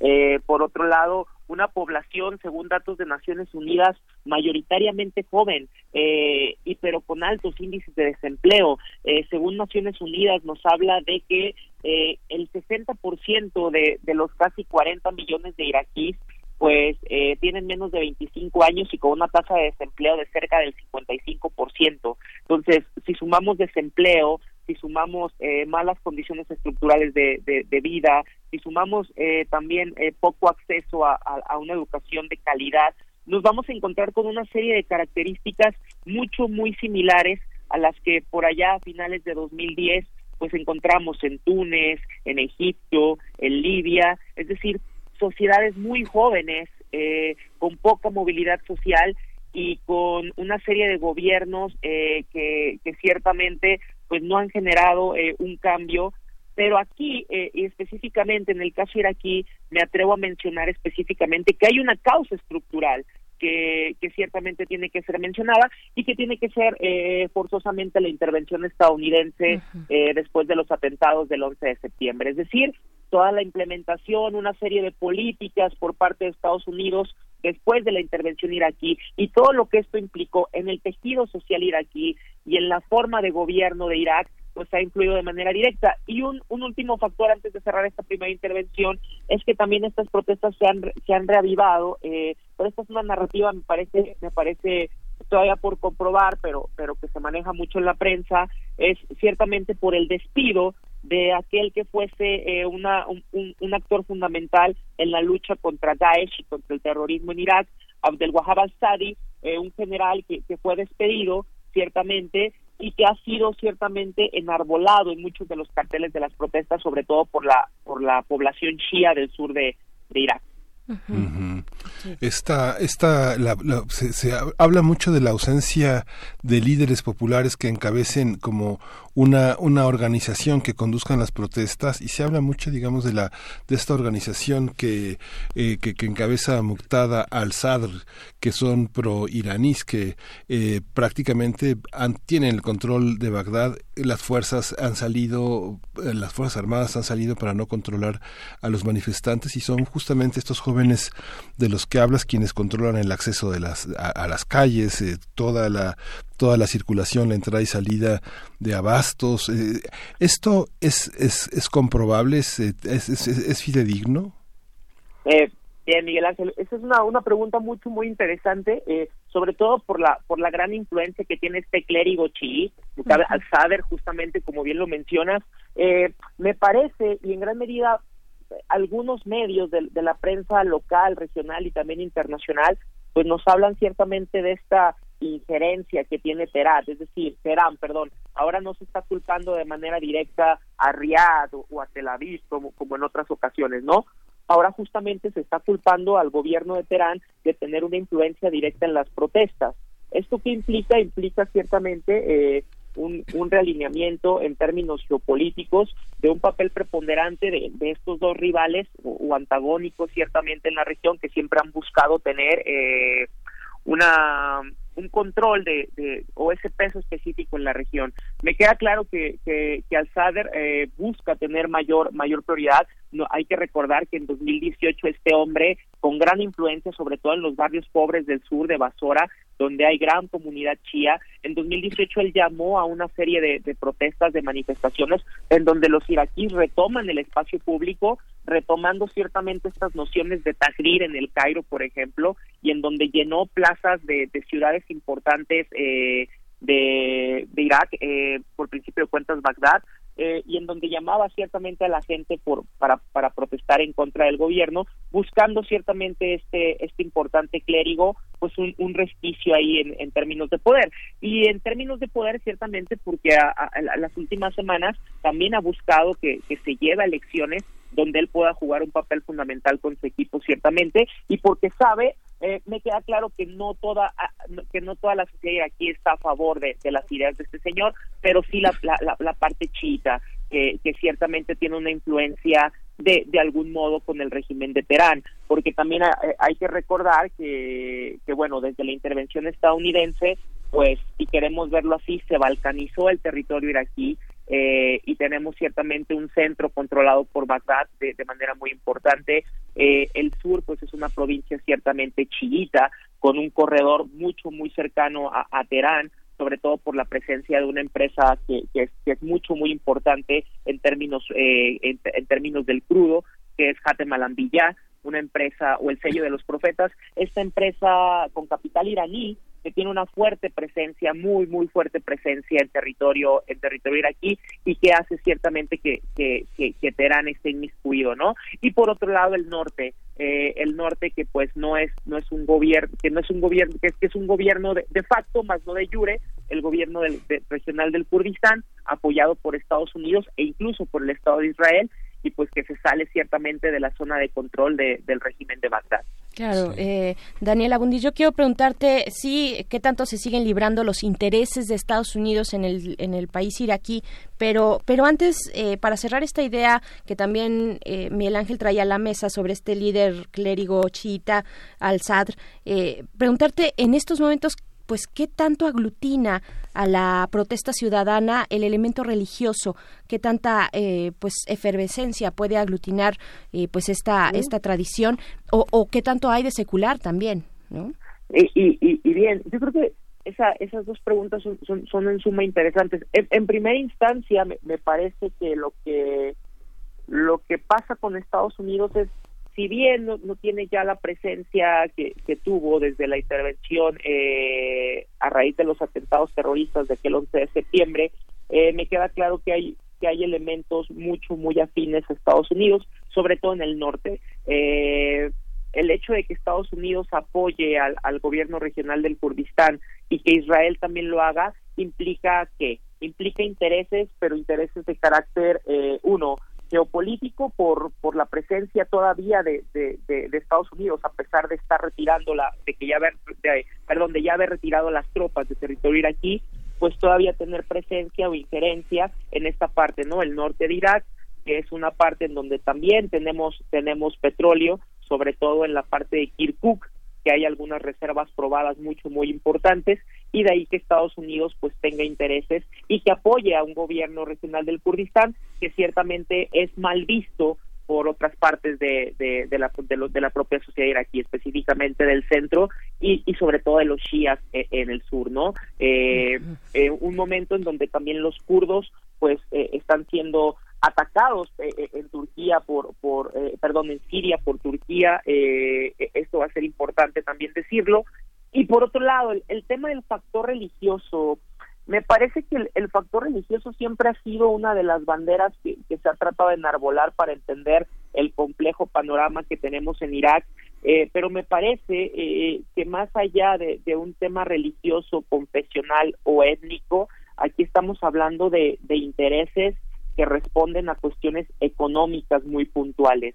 ¿Y a qué me refiero con esto? Eh, si bien Irak todavía tiene estas divisiones confesionales mucho muy marcadas y que no son nuevas y que no y que no inventó Estados Unidos o que no inventó Israel, esto viene desde desde la partición, desde desde que se desmembra el Imperio Otomano y se crea el mandato de el mandato británico, en ese momento se, se hace un trazado arbitrario de fronteras donde se divide Irak en estas provincias que todavía prevalecen, es decir, Mosul, Basora, Bagdad, estas provincias que fueron partidas de manera arbitraria sin tomar en cuenta todas estas divisiones étnicas y confesionales. Ahora mismo me queda claro que Al-Sadr eh, juega un papel importante, pero, pero lo dejarían importante, no, no diría relevante en qué sentido, de que se aglutina ciertamente este poder a ciertos sectores, sobre todo en el sur, eh, en Basora, que le dan mucho seguimiento y gran parte a la importancia de las ideas de este, de, este personaje, un poco haciendo el símil con lo que pudiese haber sido en sus inicios eh, el líder de Hezbollah, Hassan Nasrallah, en el Líbano, y que fue increciendo ciertamente hasta convertirse en una fuerza política muy importante del país de los cedros, ¿no? Acá me parece todavía que si bien eh, ya demostró en 2018 poder movilizar a gran parte de esta de esta población generando nuevamente esta recuperación del espacio público por parte de los iraquíes y llevándonos ciertamente a, estas protestas multitudinarias en, en varias partes de la ciudad me queda claro que ahora las protestas más que pasar por un tema confesional o religioso se insertan en la dinámica de un capitalismo fallido. Esa es la realidad dinámicas que son muy, muy, muy fáciles, si hacemos traducción cultural, de identificarse con Chile, con Ecuador, con Bolivia, con Egipto, con el Líbano, porque nos encontramos con sociedades jóvenes, incluso jóvenes con, con diplomas universitarios, y que se enfrentan a una sociedad iraquí donde tenemos extranjeros trabajando en la industria petroquímica, cuando hay ingenieros iraquíes que no tienen acceso a esos puestos, ¿no? Eh, sumado a eso, pues un encarecimiento de los productos de primera necesidad, todavía eh, con, este tema de los cortes de electricidad, que es mucho, muy importante mencionarlos también, el tema de la corrupción, que también ha sido uno de los eslogans más ocurridos en estas protestas, y sobre todo la represión por parte del Estado, utilizando eh, armas letales, eh, eh, aunque el régimen lo ha negado, pero por ahí alguna, sobre todo Al Jazeera, ha, ha, hecho referencia a que los muertos y los lesionados pues tienen que ver no solo con los actos que pueden derivar de la protesta, sino con el uso de francotiradores por parte del régimen, el toque de queda, que si bien ya se suspendió en algunas ciudades, un paquete de reformas eh, que, se, que se trataron de implementar por parte del gobierno, que no ha sido ciertamente relevante todavía para los jóvenes que siguen en el espacio público reclama, reclamando lo que lo que en aquella lo que en aquellos inicios de la mal llamada primavera árabe en Túnez pues se convirtió en el eslogan principal, ¿no? El pueblo quiere que caiga el régimen. Claro, sí, por supuesto, este, este panorama de los jóvenes en el mundo, en el, los jóvenes que, que no tienen opciones, opciones de vida. Eh, Francisco Daniel Abundis, nada más preguntarte muy brevemente, nos queda un minuto tal vez, sobre esta, qué esperar frente a este aviso o bueno, este mensaje que se televisó del primer ministro de, diciendo que podría presentar su dimisión. Uh -huh. Bueno, esto es, esto es importante. ¿Por qué? Porque sabemos que la semana pasada ya dimitió Hariri en el Líbano. Uh -huh. eh, si, si esta persona dimite, aquí el sí. tema sería no, no pensar en la persona, porque la persona solamente representa una serie de intereses. Habría que pensar que hay un régimen detrás.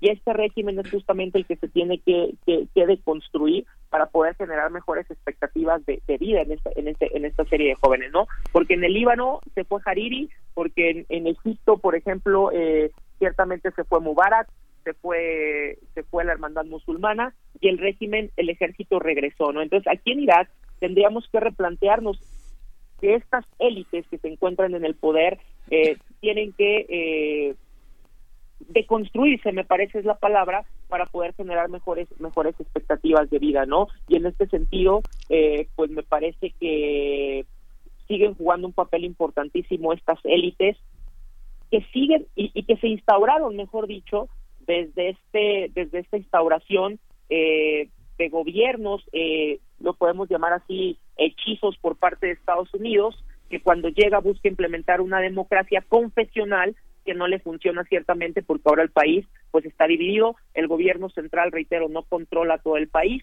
eh, el sur está controlado por los chiitas con una gran influencia de Teherán, el norte por los kurdos ciertamente, y ni hablar que durante mucho tiempo gran parte del territorio iraquí estuvo controlado, un tercio al menos, por este grupo criminal, Estado Islámico, ¿no? Que, que, que ya decía el año pasado Irak eh, que ya no había milicias, todavía existen ahí algunas cuantas, pero ya no tienen la influencia que, tuvi, que, que tuvo durante mucho tiempo claro. el Estado Islámico en, en, Irak, ¿no? Claro, pues eh, doctor Daniel Abundis, te agradecemos mucho esta reflexión, este análisis, como siempre, para la audiencia de Primer Movimiento, te mandamos un abrazo.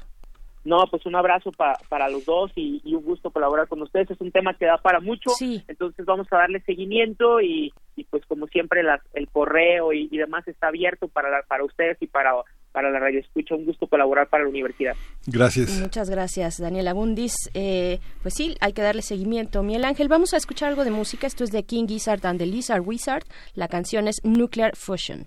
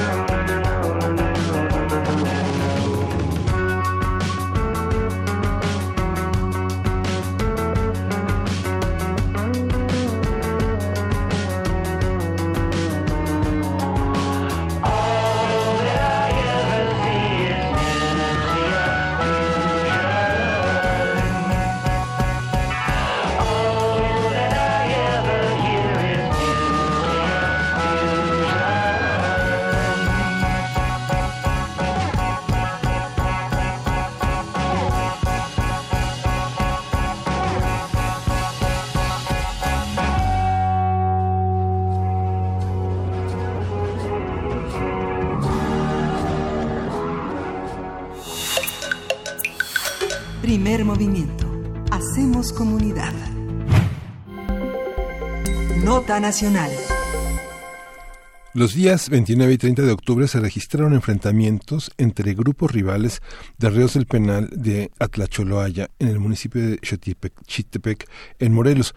Ese enfrentamiento dejó como resultado siete muertos. Al día siguiente, los custodios de ese centro penitenciario decidieron parar las labores para exigir la renuncia del director del penal y de otros mandos, el traslado de personas privadas de su libertad, eh, mejoras salariales y que su seguridad sea garantizada. Los custodios regresaron a sus labores después de que algunos mandos del penal fueron separados de sus cargos y del traslado de 26 reos a otro centro penitenciario. Sin embargo, el lunes pasado, trabajadores administrativos del Centro de Reinserción Social protestaron para exigir al gobernador Cuauhtémoc Blanco el cumplimiento de las demandas de seguro de vida, bono de riesgos e incremento salarial. Criminólogos, eh, secretarios, secretarias, psicólogos y trabajadores sociales han denunciado que el riesgo es latente al interior de este centro penitenciario. El análisis de lo sucedido en Atlacholoaya y lo que revela sobre las instituciones de este tipo en México, cómo son, qué problemas tienen, cuáles son los diagnósticos con los que se cuenta para reformarlas, todo eso en la, en la voz del doctor Miguel Sarre. Él es profesor del Departamento de Derecho del Instituto Tecnológico Autónomo de México, del ITAM. Bienvenido, Miguel. Muchas gracias por estar con nosotros. Encantado, Miguel Ángel. Gracias, doctor Sarre. Eh, pues bueno, ¿cómo nos explicamos en un primer momento, cómo explicarnos lo que está ocurriendo en algunos centros penitenciarios actualmente, pero también lo, una, una crisis o una, un ambiente eh, complejo, adverso que se da en los centros penitenciarios del país? Mire, Berenice, yo, yo estimo que la situación es más bien que tendríamos que preguntarnos eh, por qué no habría de suceder esto si hay varios instituciones públicas ausentes en la prisión eh, en general en el país. Por ejemplo, ¿por qué no está presente eh, las fiscalías o el Ministerio Público para evitar privilegios en la prisión? ¿Por qué las defensas públicas no tienen suficiente presencia en las prisiones? ¿Por qué la sociedad, también las organizaciones de la sociedad civil, no han ingresado a la prisión como la ley ya les faculta para ingresar a la prisión y poder hacer labores de, de observación. ¿Y por qué los jueces no tienen presencia? En el caso de Morelos hay que aclarar que la tienen y que hay una, un poder judicial muy muy actuante. Sin embargo, en el resto de la República es muy notoria la ausencia del control judicial sobre la autoridad administrativa. todavía se concibe que los jueces son como externos a la prisión y que no son el punto máximo de control sobre la vida en prisión. Entonces, si nos faltan estos elementos, eh, lo que sucede es lamentablemente de esperarse. claro, entonces permítame replantear mi pregunta. ¿Quién gobierna y quién tendría que gobernar o regir o eh, dónde están las líneas entre pues quienes están las, las autoridades responsables eh, al interior de los centros penitenciarios? ¿Quién gobierna y quién tendría que regir los centros penitenciarios? Bueno, aquí hay en la parte administrativa obviamente debe gobernar y debe administrar el poder ejecutivo, el, la autoridad del centro de penitenciaria. Eh, sin embargo, por encima de él debe estar la autoridad judicial. Y eso es algo que, no hemos asumido plenamente. Así lo marca la ley. No está por encima para, para conducir las, las actividades día a día, pero sí para regular los conflictos que se dan entre la dirección del centro y las personas privadas de la libertad. Entonces, aquí hay una, una relación de, de conflicto latente, conflicto frecuente, donde debe intervenir el Poder Judicial. Y, y si no hay esa intervención, entonces tenemos un sistema tal cual como si hubiera un sistema de justicia, de justicia penal me refiero, que estuviese únicamente en manos del Ministerio Público y que no interviniese la defensa ni el juez. Pues obviamente que no podría llamársele un sistema de justicia a, una, a un modelo así que impartiese y que impusiese sentencias de esa forma. Pues lo mismo sucede en la ejecución. Es, es un sistema propio de justicia, es un subsistema de justicia penal y entonces es importantísima la, el control que ejerzan todas las demás autoridades sobre el centro, sobre la dirección del centro, para llegar a tener legalidad. Porque si no ocurre esto, pues las explicaciones son muy simples. Lo que dice el Ejecutivo, lo que suelen decir los ejecutivos es que esos problemas cuando estalla la violencia se debe a que hubo conflicto entre distintos eh, grupos de crimen organizado al interior de los centros. Obviamente no somos ingenuos y no soy ingenuo, no quiero serlo, y existen estos grupos, pero está la autoridad y la autoridad debe mantener la organización, las estructuras de ubicación de los internos, de controles internos, en un clima de legalidad que, que permita neutralizar la fuerza de estos grupos. Cuando no hay presencia legal, cuando no hay intervención de la sociedad, acción de la defensa pública eficaz, entonces todo esto eh, va dándole lugar y espacio a esos grupos de autogobierno que llegan a controlar totalmente el centro y que cuando llega a haber desajustes fuertes, pues suceden los estallidos como el que lamentablemente vimos en el estado de Morelos. Pues tiene que haber legalidad ordinaria en el día a día y eso solo se puede garantizar a través del Poder Judicial y a través de un respeto absoluto a sus decisiones, en el mismo sentido por cuando un juez ordena que una persona obtenga la libertad o ingrese a prisión, pues debe también poder ordenar el juez cómo están las condiciones al interior, debe resolver los temas de ubicación de los internos, de los traslados. Esos no son temas del Poder Ejecutivo, son temas que están bajo el control último del Poder Judicial del juez de ejecución penal, Miguel Ángel. Sí, fíjese, fíjese doctor que eh, para la gente que hace periodismo, que hace periodismo de, investigación, eh, cuando cuando uno sale al interior del país eh, y bueno va a museos, a cosas interesantes, pero también uno se da la vuelta por los cerezos que este es muy interesante estar afuera y, platicar con la gente en los cafecitos donde los custodios este, se preparan para llegar y es curioso porque nada más encuentra uno a visitadores de derechos humanos que generalmente son contactados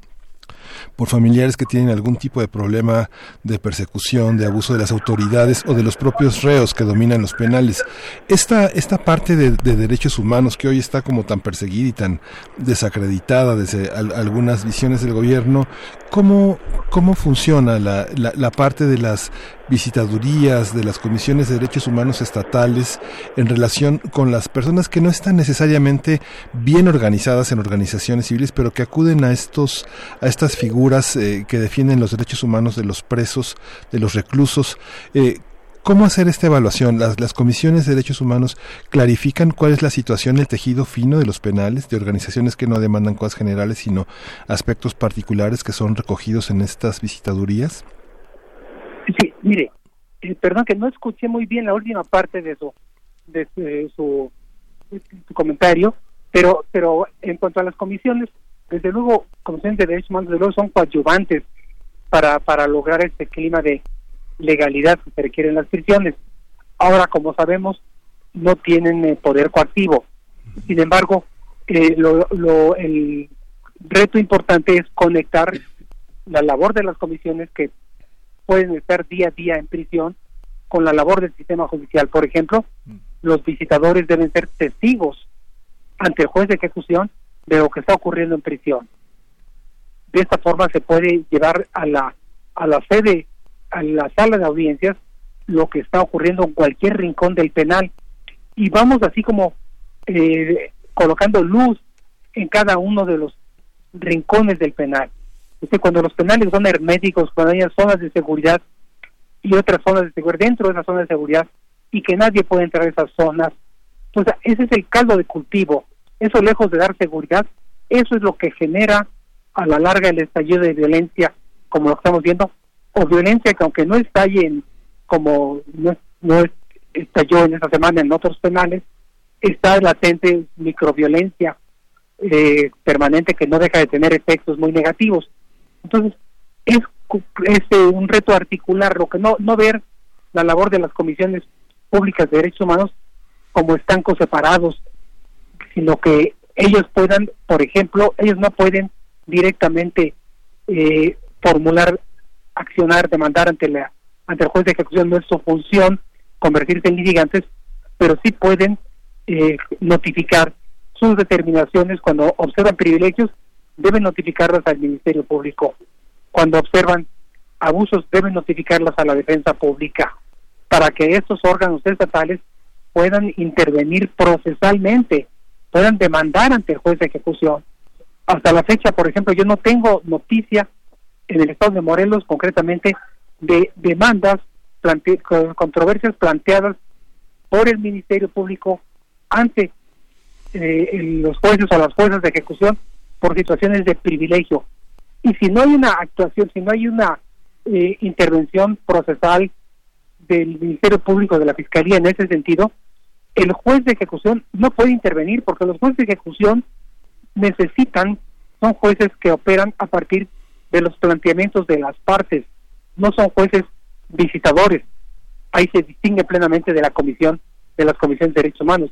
Ellos no pueden ir a la prisión a ver qué está pasando lamentablemente en un sentido, pero afortunadamente en un aspecto ya más, más procesal, porque eso les permite mantener su independencia frente al propio Poder Ejecutivo, frente a los centros, frente a la Administración y frente a los internos. Pero entonces debe haber eh, impulso procesal, como se dice en el, en el, lenguaje jurídico, impulso procesal del Ministerio Público de la Fiscalía e impulso procesal de la defensa para que se vayan planteando cada una de las controversias que se van resolviendo y que se resuelvan como lo permite ya la Ley Nacional de Ejecución Penal, que es una ley eh, absolutamente avanzada en el país, permite ir saneando espacio por espacio de la admisión pública. Entonces, el reto es que entre la ley con sus instituciones, que entren los derechos humanos, pero no solo los derechos humanos, eh, digamos, resultantes, o más bien dicho, los derechos humanos resultantes como condiciones de seguridad, condiciones de, de alimentación, espacio, son el resultado de otros derechos humanos que casi no tenemos presentes, como el derecho a la defensa en reclusión, como el derecho a la oportunidad probatoria de las personas privadas de la libertad, como todos los derechos que permiten hacer efectivos esos otros derechos sustantivos a los que lleguemos a los que queremos llegar, como el derecho a una vida digna en reclusión. Entonces necesitamos que esto pase. No es un tema solo de, de voluntad política o de recursos económicos, es un tema de justicia. Entonces, pues, si lo, se plantea como un tema de justicia, lo demás, la voluntad política y los recursos económicos siguen siguen el curso de la justicia porque son decisiones jurisdiccionales obligatorias, coactivas, que se imponen sobre gobernantes y gobernados, en este caso sobre las direcciones de los centros y sobre los internos, sean estos pertenecientes o no a grupos de delincuencia organizada. Entonces es un tema de legalidad. El problema de las prisiones está ya ahí, se, refleja en la prisión, pero se genera realmente en las estructuras más eh, amplias del poder. Es la ausencia de estos actores de la fiscalía, la ausencia de la defensa y, y la que la que explica que no se estén dando las controversias o que no se den con la suficiente fuerza y a veces las omisiones del poder ejecutivo para cumplir con las resoluciones de los poderes judiciales. Pero los poderes judiciales son el actor clave para salir de la crisis de las prisiones en el país los poderes judiciales e insisto también este juez de ejecución penal que finalmente es el que tiene a su cargo el que dicta la sentencia el que da la orden eh, de, libertad a una persona que se encuentra privada. Perdón ese no es el de ejecución es el juez del control del proceso. juez de, el que dicta el otro es el juez especializado en la situación de la prisión en la ejecución penal. Son dos jueces distintos. ¿Cuál, es entonces el juez de el juez que, que dicta la sentencia uno el que dice la sentencia o que impone la prisión preventiva porque todo este ah no sí sí claro claro, toda la legalidad de la, del derecho penal pues se controla por los jueces se controla los tribunales de juicio oral. Y hay jueces especializados diferenciados que son jueces de ejecución que controlan la legalidad de la prisión misma desde que se impone la prisión preventiva hasta que la persona obtiene su libertad. Obtiene su libertad, ese, ese juez. A ese juez es al que hacemos referencia entonces, eh, doctor Sarre, y preguntarle también, ahora que está hablando de la sociedad civil, eh, del papel que juega la sociedad civil en transparentar, en echar luz en lo, eh, de, lo que ocurre en espacios tan oscuros, tradicionalmente oscuros como los centros penitenciarios, ¿cuál es entonces el paradigma que tendríamos que seguir, que tendríamos que perseguir tal vez para, para tener una vida digna o dignificar el sistema penitenciario, como lo ha dicho incluso el secretario de Seguridad, Alfonso Durazo, ha eh, insistido en ese punto. Le pregunto esto como, como cuestión, como comentario de cierre también de esta conversación. Bueno, el tema es buscar, buscar la legalidad, la legalidad cotidiana. Y mire, esto, si, si el auditorio se ingresa a la página del INACIPE, va a encontrar muy, muy fácilmente del INACIPE, me refiero al Instituto Nacional de Ciencias Penales, un, un cuadernillo que se llama el ABC del nuevo sistema de justicia de ejecución penal en México. Ahí está, ahí se explica muy, muy sencillamente cómo debe operar este sistema. En la medida en que ese sistema de justicia, conducido por los, los jueces y las jueces de ejecución, eh, vaya eh, arraigándose, la violencia tendrá que ir desapareciendo es un tema, es un tema de legalidad, es un tema de, de estructura, es un tema centrado en el control judicial de la ejecución penal. Bien.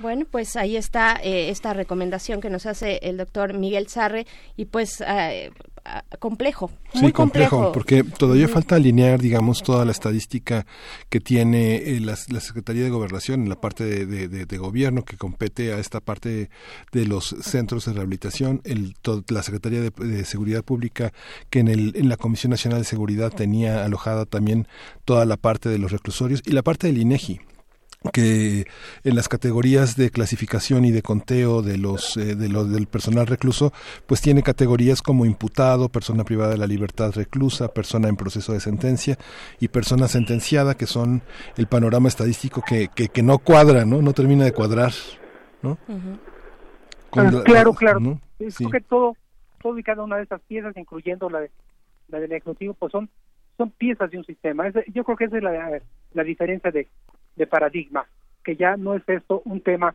que como antes estuvo, eh, era responsabilidad exclusiva del Poder Ejecutivo, ahora hay distintas autoridades corresponsables de esto, inclusive autoridades administrativas corresponsables, pero como sistema, es un sistema de justicia o subsistema de justicia, se quiere, que requiere para funcionar de varios actores, igual que un juicio requiere de las partes que intervienen, este sistema también requiere la intervención de distintos sujetos.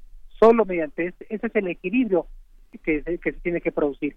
Si no se establece ese equilibrio, podemos eh, circunstancialmente tener un centro pacífico, pero no tenemos la garantía de que eso exista, porque esa solo se da cuando hay esa interacción eficaz cotidiana de todos los actores procesales de quienes depende un buen resultado que es el obtener una prisión con ley.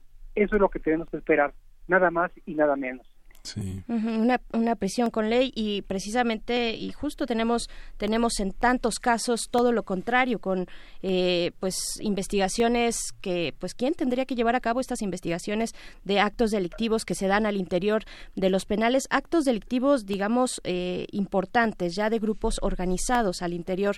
Eso eso también yo yo no sé si las autoridades administrativas de un penal aquellos que proveen de eh, los derechos de salud de alimentación de un espacio, de todas estas cuestiones eh, básicas de, vida, pues tengan también la posibilidad de eh, investigar, o sea, su responsabilidad de investigar estos actos que, que ocurren al interior de los penales, ¿no?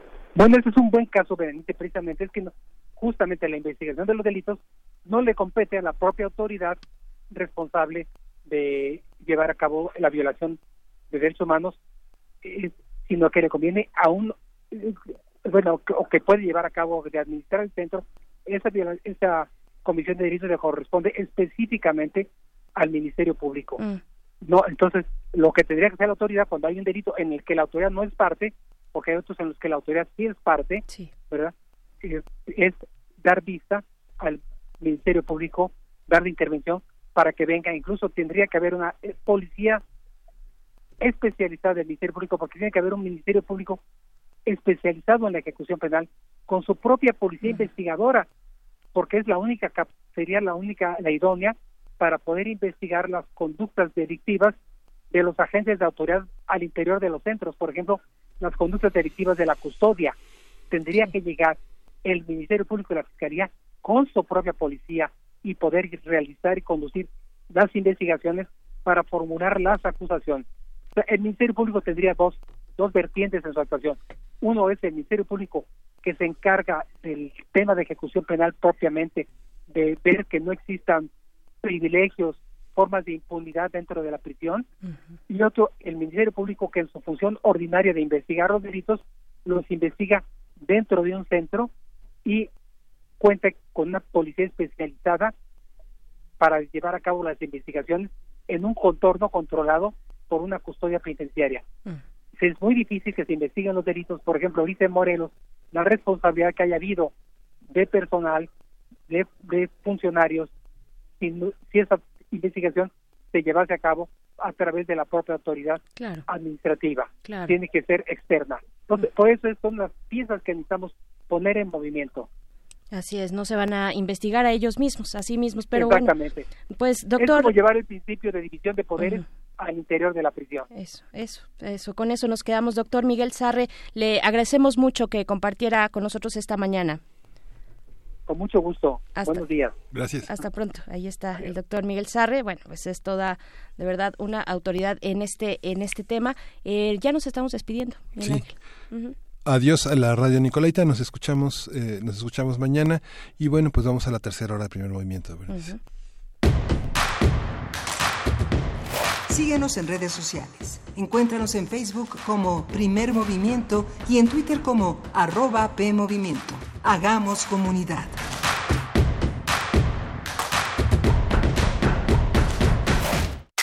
Info Ciudad de México presenta Voces por la Transparencia, en la voz de César Cravioto Romero, comisionado para la reconstrucción de la Ciudad de México. Propiamente después de la construcción de las viviendas, el segundo tema más importante que tenemos en la Comisión de Reconstrucción es justamente la transparencia. ¿Dónde quedó el dinero que se donó? ¿Dónde se fueron tantos recursos públicos? ¿Por qué eh, hubo tan poco avance en la administración anterior? Entonces es una responsabilidad que tenemos que esto sea transparente, que haya un portal muy accesible para la gente, que cualquier damnificado pueda a través de entrar a este portal saber cómo va su proceso de obra o qué requisitos se, necesitan para poder acceder a la reconstrucción. Queremos que este proceso de reconstrucción sea un proceso absolutamente transparente, abierto, que sea ejemplar.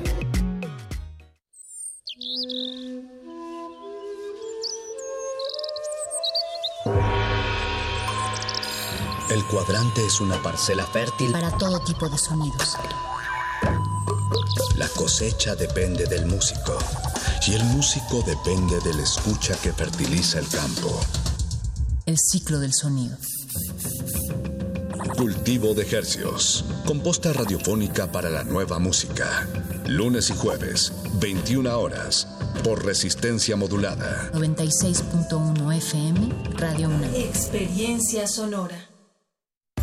Corregimos el camino para reconstruirnos y seguir cambiando por México.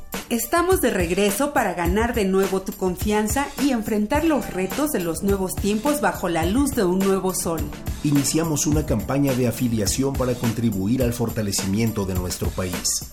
Afíliate y forma parte del PRD. México requiere un partido fuerte de izquierda que vea por ti y por tu gente. Cambiando para ser mejores.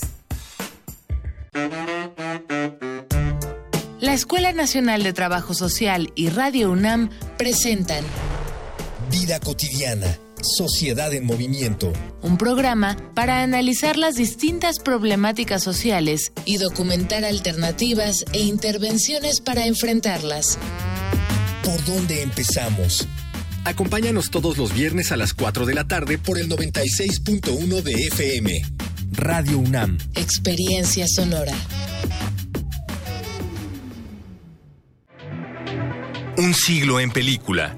Las mejores imágenes históricas filmadas en una serie que recopila los hechos más relevantes del siglo XX. Todos los viernes, a partir del 1 de noviembre y hasta el 6 de diciembre, a las 19.30 horas, por la señal de TV UNAM. Síguenos también por tv.unam.mx y por nuestras redes sociales.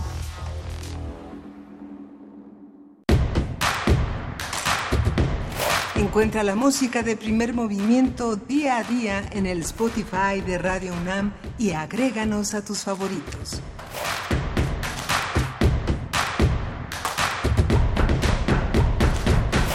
Hola, buenos días. Estamos de vuelta en la tercera hora de primer movimiento. Son las 9.05 de la mañana de este miércoles 6 de noviembre. Buenos días, Miguel Ángel. Hola, Berenice Camacho. Buenos días. Buenos días a todos nuestros radioescuchas. Eh, seguimos aquí en la tercera hora de primer movimiento.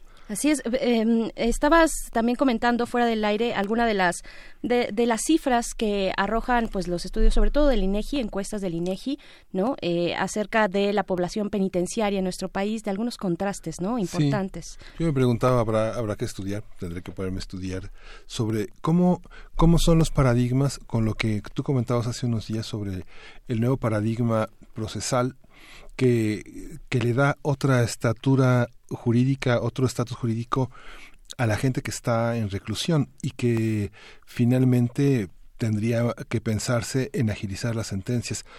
De la población en total en el país, en los, en los penales, eh, el 35% no tiene sentencia. Y ese 35%, la mitad, son la mitad de las mujeres no tiene sentencia. Yo me preguntaba si habría un rostro de la nueva de la nueva mujer en reclusión, si está asociada al crimen organizado, la distribución de drogas o algún otro tipo de crímenes como el homicidio doloso, o si hay un nuevo rostro y cómo el gobierno, la cuarta transformación, enfrenta este tema, porque gran parte de la población que no tiene recursos, que está en la, en la, en la parte de la Defensoría Pública, pues son indígenas, no hablan bien el español, o son personas de origen campesino rural que no tienen acceso a una justicia expedita este normalizada eh, equilibrada no este y sobre todo lo que mencionabas hace algunos días también en torno al tema al tema de los penales esta parte de la ingobernabilidad que es como un, un signo de la colusión también entre autoridades eh,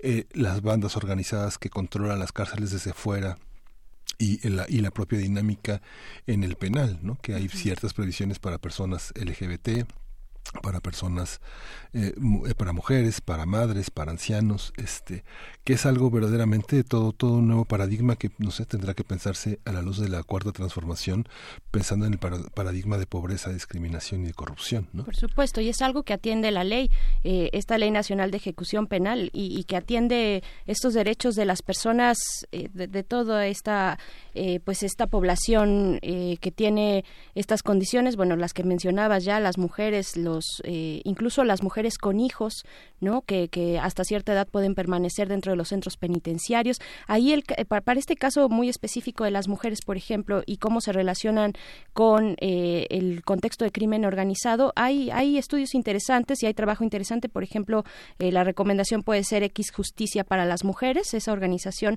ha llevado a cabo eh, pues planteamientos interesantes de cómo impacta a las mujeres esta condición, esta situación de, violencia y crimen organizado. Cuáles son, porque muchas veces son situaciones de, de, filiación, eh, de, filiación amorosa, es su pareja, son sus hijos los que están ahí y ellas no tienen muchas posibilidades de moverse. Es finalmente su entorno el que está eh, pues inmerso en esta cuestión del crimen organizado. También para personas de comunidades originarias, por supuesto que hay estos derechos para que puedan entender lo que está ocurriendo en un proceso en el cual participan, ¿no? ya sea como persona imputada o como persona víctima, en fin, eh, sí. hay muchos ajustes que tiene que hacer la ajustes ya están en la ley, pero no están en los hechos. Esa es la cuestión, quién administra los los penales y cómo se administran, cuál es el esquema de administración al interior de los penales, ¿no? Sí.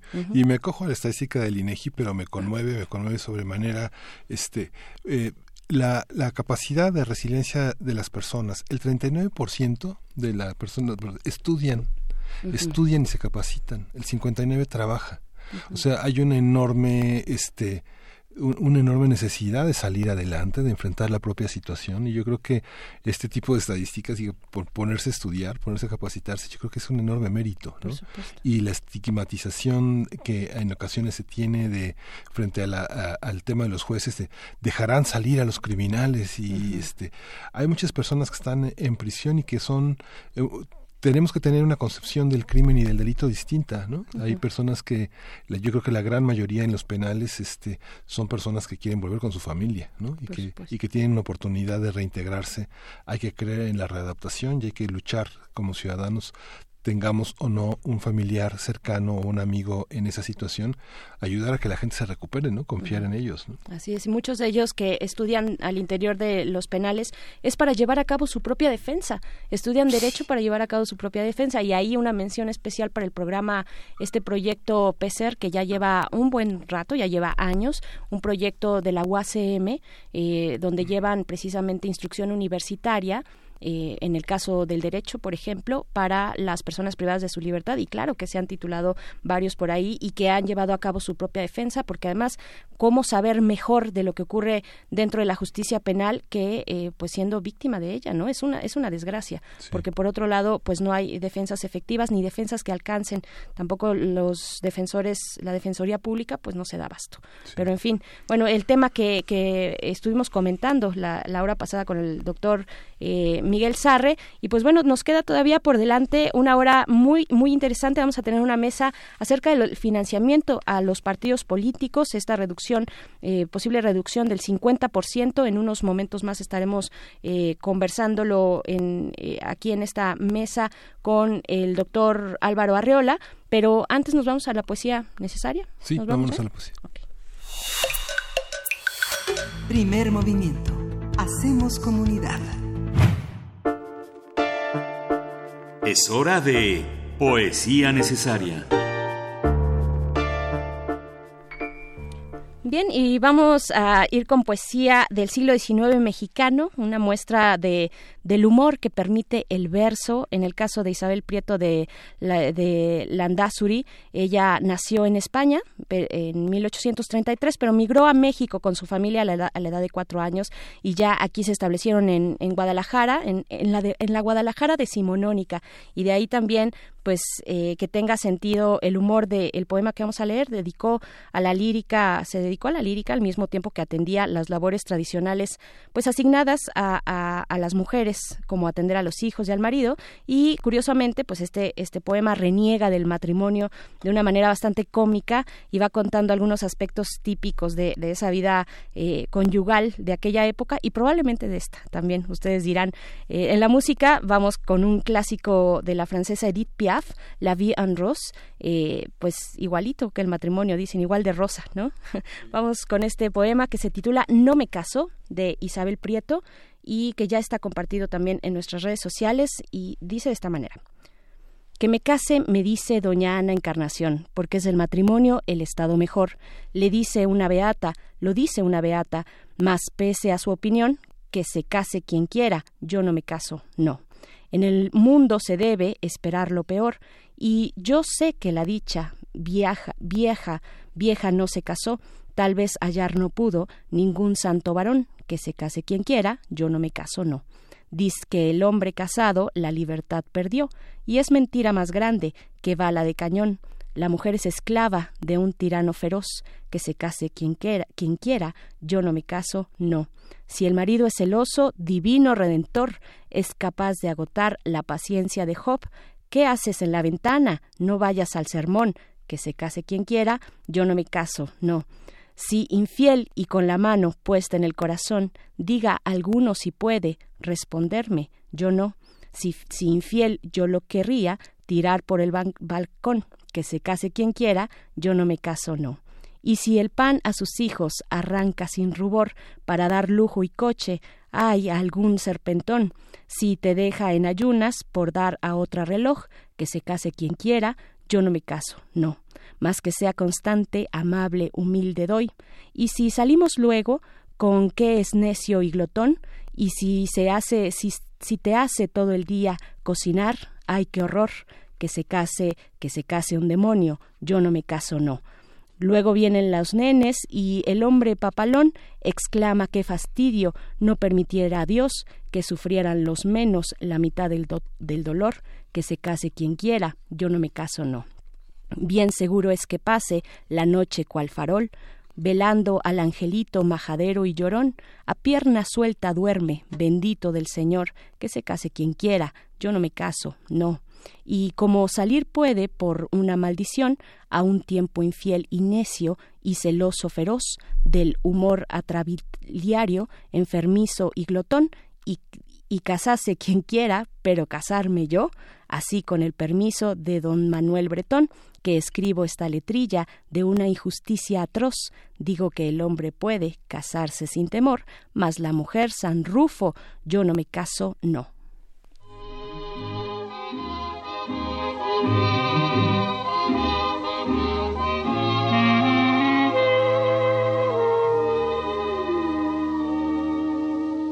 Des yeux qui font baisser les miens, un rire qui se perd sur sa bouche Voilà le portrait sans retouche de l'homme auquel j'appartiens. Quand il me prend dans ses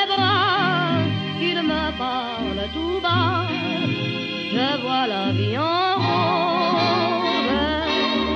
Il me dit des mots d'amour, des mots de tous les jours, que ça me fait quelque chose. dans mon cœur une part de bonheur dont je connais la cause. C'est lui pour moi dans la vie. Il me l'a dit, l'a juré pour la vie.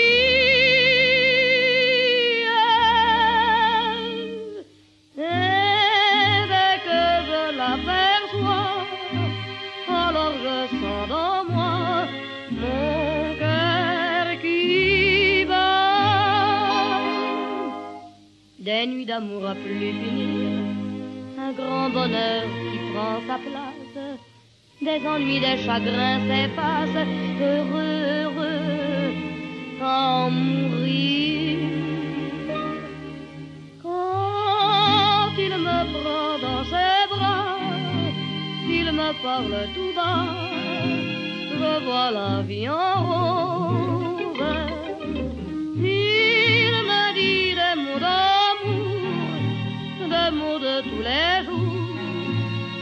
Ça me fait quelque chose. Il est entré dans mon cœur une part de bonheur dont je connais la cause.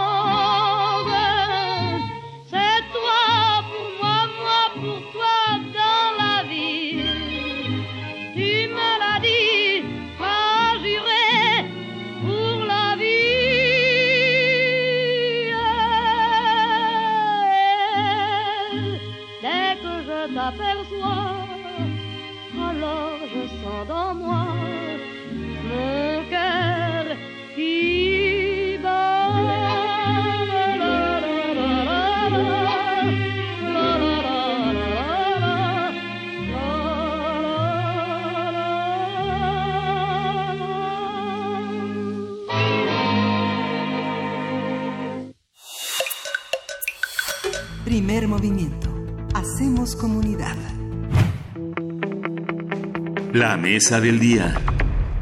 Mario Delgado, coordinador de la bancada de Morena en la Cámara de Diputados, anunció que este miércoles los legisladores de su partido buscarán aprobar en el Pleno de la Reforma Constitucional para recortar el 50% del financiamiento público a partidos políticos. El dictamen fue aprobado el pasado 29 de octubre en la Comisión de Puntos Constitucionales con 17 votos a favor de Morena y Encuentro Social y 14 en contra del PAN, del PT, del Partido Verde Ecologista, del PRI, del PRD y de Movimiento Ciudadano.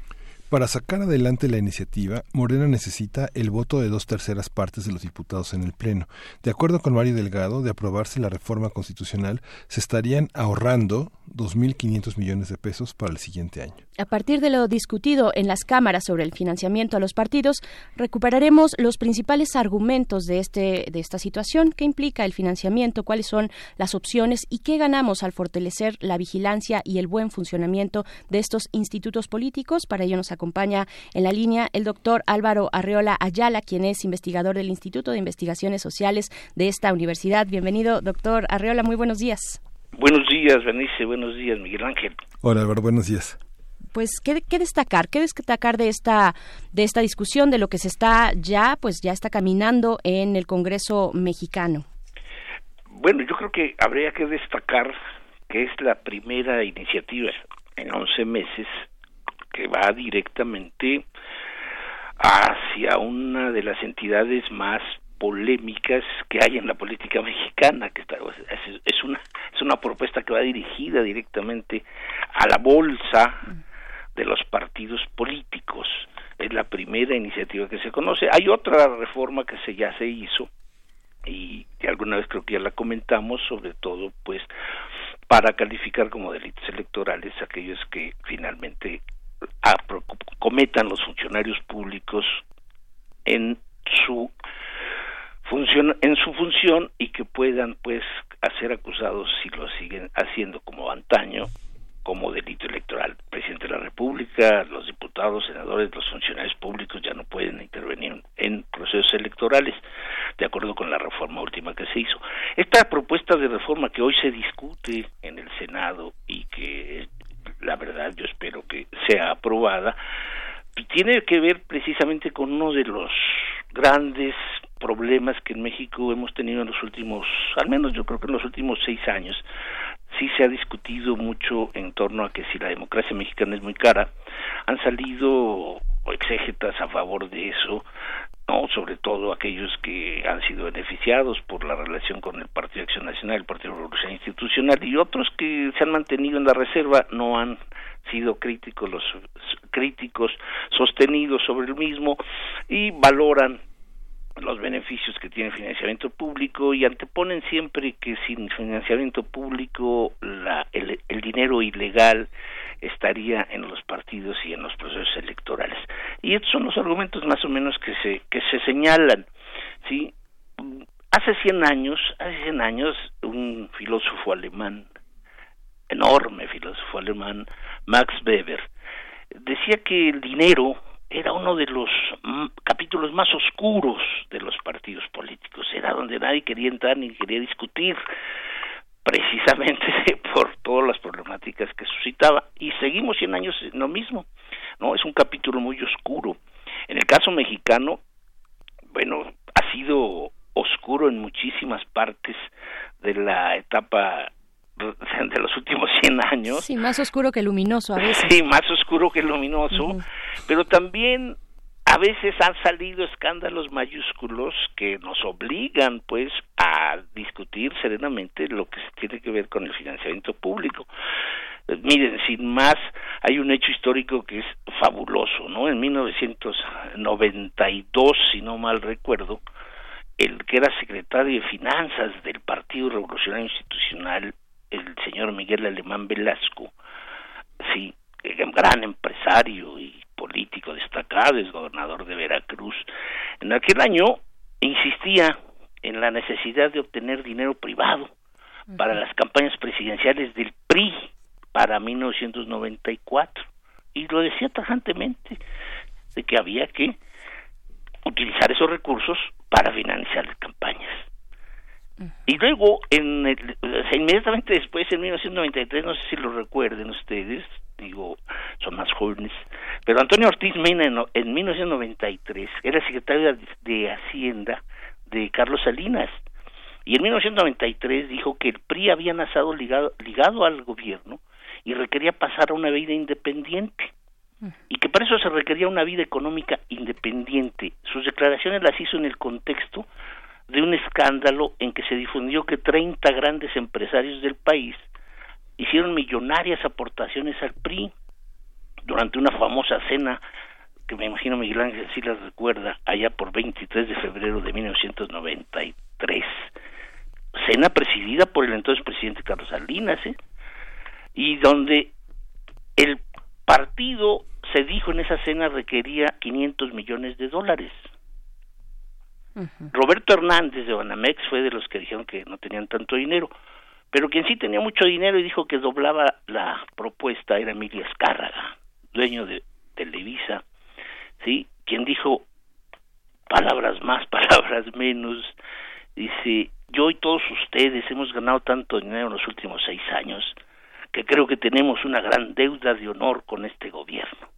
Estoy dispuesto a más que duplicar lo que se ha ofrecido hasta ahora y espero que me sigan muchos de los presentes. Se los debemos al presidente y se los debemos al país. 30, los 30 empresarios más grandes, más ricos de México, aunaron más de 500 millones de dólares para la campaña de 1994 de Ernesto Cedillo Poncelón. Y esto no es nuevo para 2000, para 2006, para 2012, para 2018 en que todos los partidos políticos recibieron financiamientos privados, muchos de ellos oscuros, oscurísimos, que si acaso son relevantes, en el año 2000 lo que el sindicato petrolero y los amigos de Fox hicieron al PRI y al PAN. Y fuera de eso tenemos una oscuridad enorme. La única luminosidad, Berenice, sí, es el saber, más o menos, que desde 1989, en franca alianza de las élites priistas y panistas, se aprobó una reforma, una reforma legal que nace y que hoy, que hoy tenemos precisamente el financiamiento público más grande de la historia mexicana, pero que empezó en 1990. Empezó exactamente en 1989-90 después de las relaciones y acuerdos que sostuvieron los entonces dirigentes del país priistas con la oposición más fuerte, la panista. Solamente para decirles una cosa, en 1990 el financiamiento a los partidos políticos representaba más o menos 150 millones de pesos. Hoy, anuales. Hoy son 5.500 millones. No, bueno, qué noticia para empezar esto, el miércoles. Esto es, la, esto es lo que muchos muchos analistas, muchos compañeros míos, politólogos, sociólogos, llaman la transición democrática. La transición democrática lo único que trajo al país fue precisamente partidos ricos, sin militantes, sin doctrina, burocracias corruptas y partidos huecos por dentro. Entonces, gracias al dinero, gracias al dinero del financiamiento.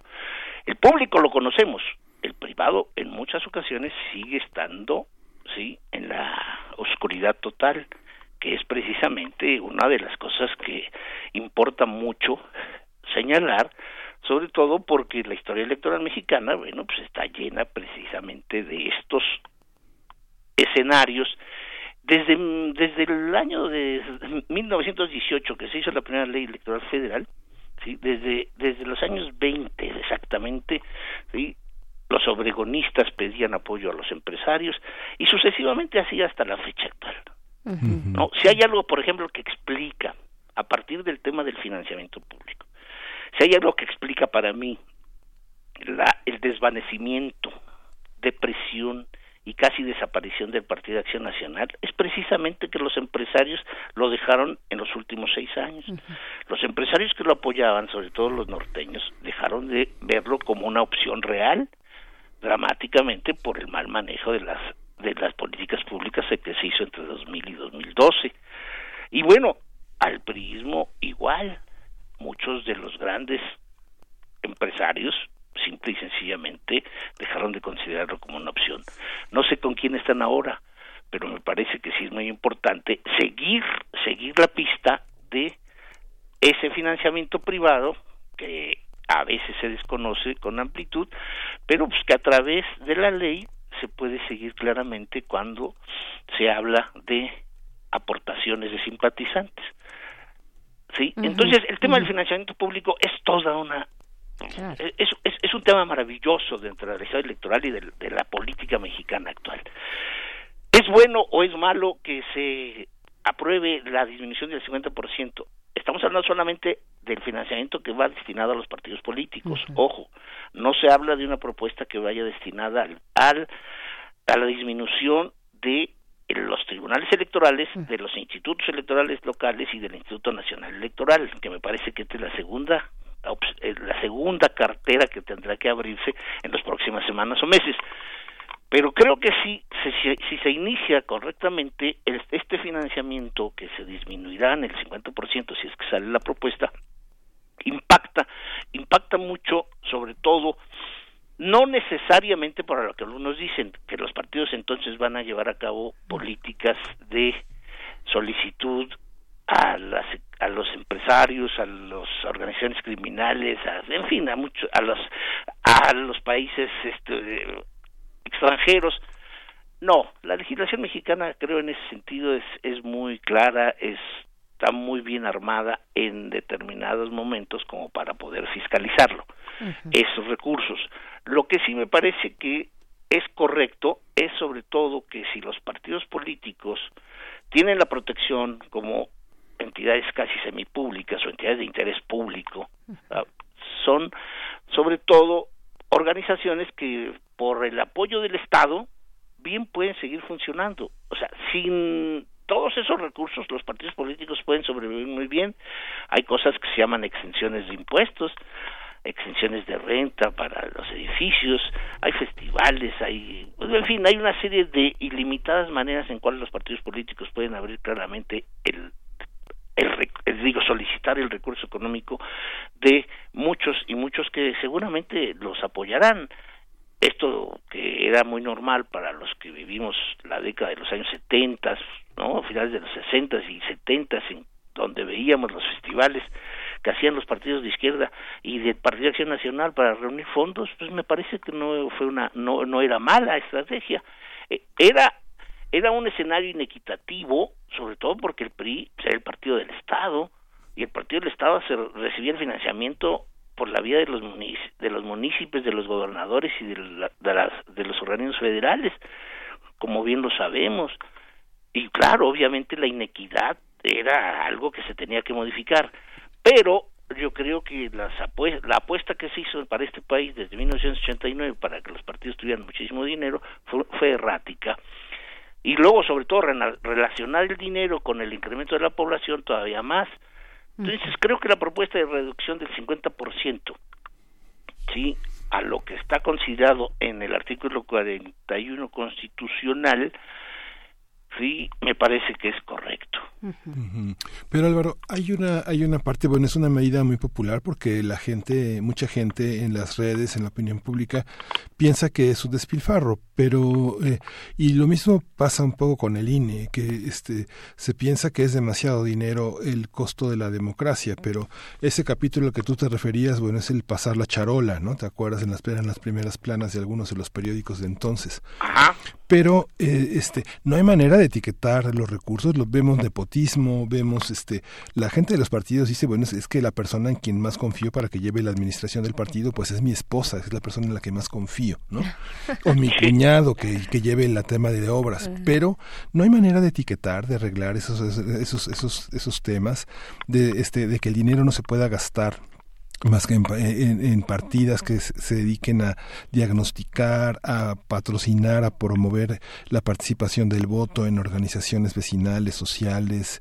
No hay manera de etiquetarlo en vez de reducirlo. No, no es una cosa muy populista cortarlo. No es no es un no, es un perjuicio. No va a ser este. Mm, no, Miguel Ángel. O sea, no, no es no, es una decisión. Yo no le veo una decisión de corte populista o simplemente para ganar adeptos.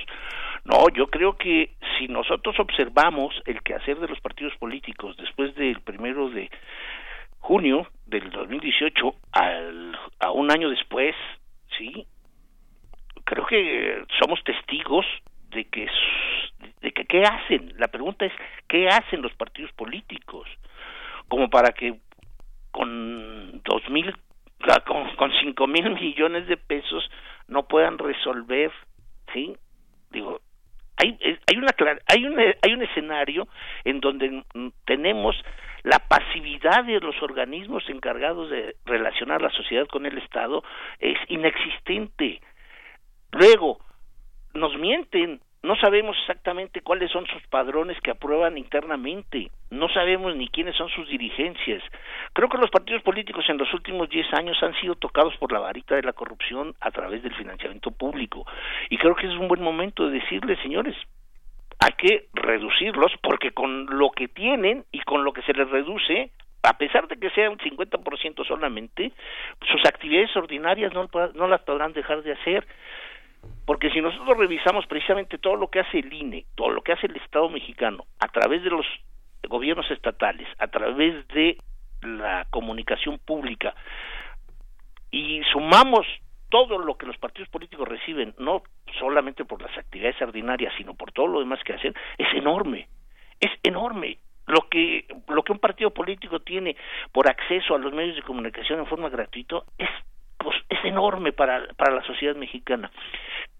Hacer spots para aparecer frecuentemente en la radio y en la televisión con spots verdaderamente trillados, vacuos, inservibles, pues entonces no tiene sentido. Si eso van a hacer lo que, si eso es la única actividad que hacen los partidos políticos, pues entonces yo creo que no está mal que se les reduzca precisamente para ver si es posible que con los recursos que también van a ser muy altos, o sea, el 50% no es que se vayan a quedar sin dinero, de 5.500 millones se van a quedar todavía con 2.500, 2.600 millones de pesos repartidos entre ellos. 2.600 millones de pesos en relación con lo que la democracia mexicana requiere, me parece que es lo suficientemente sólido.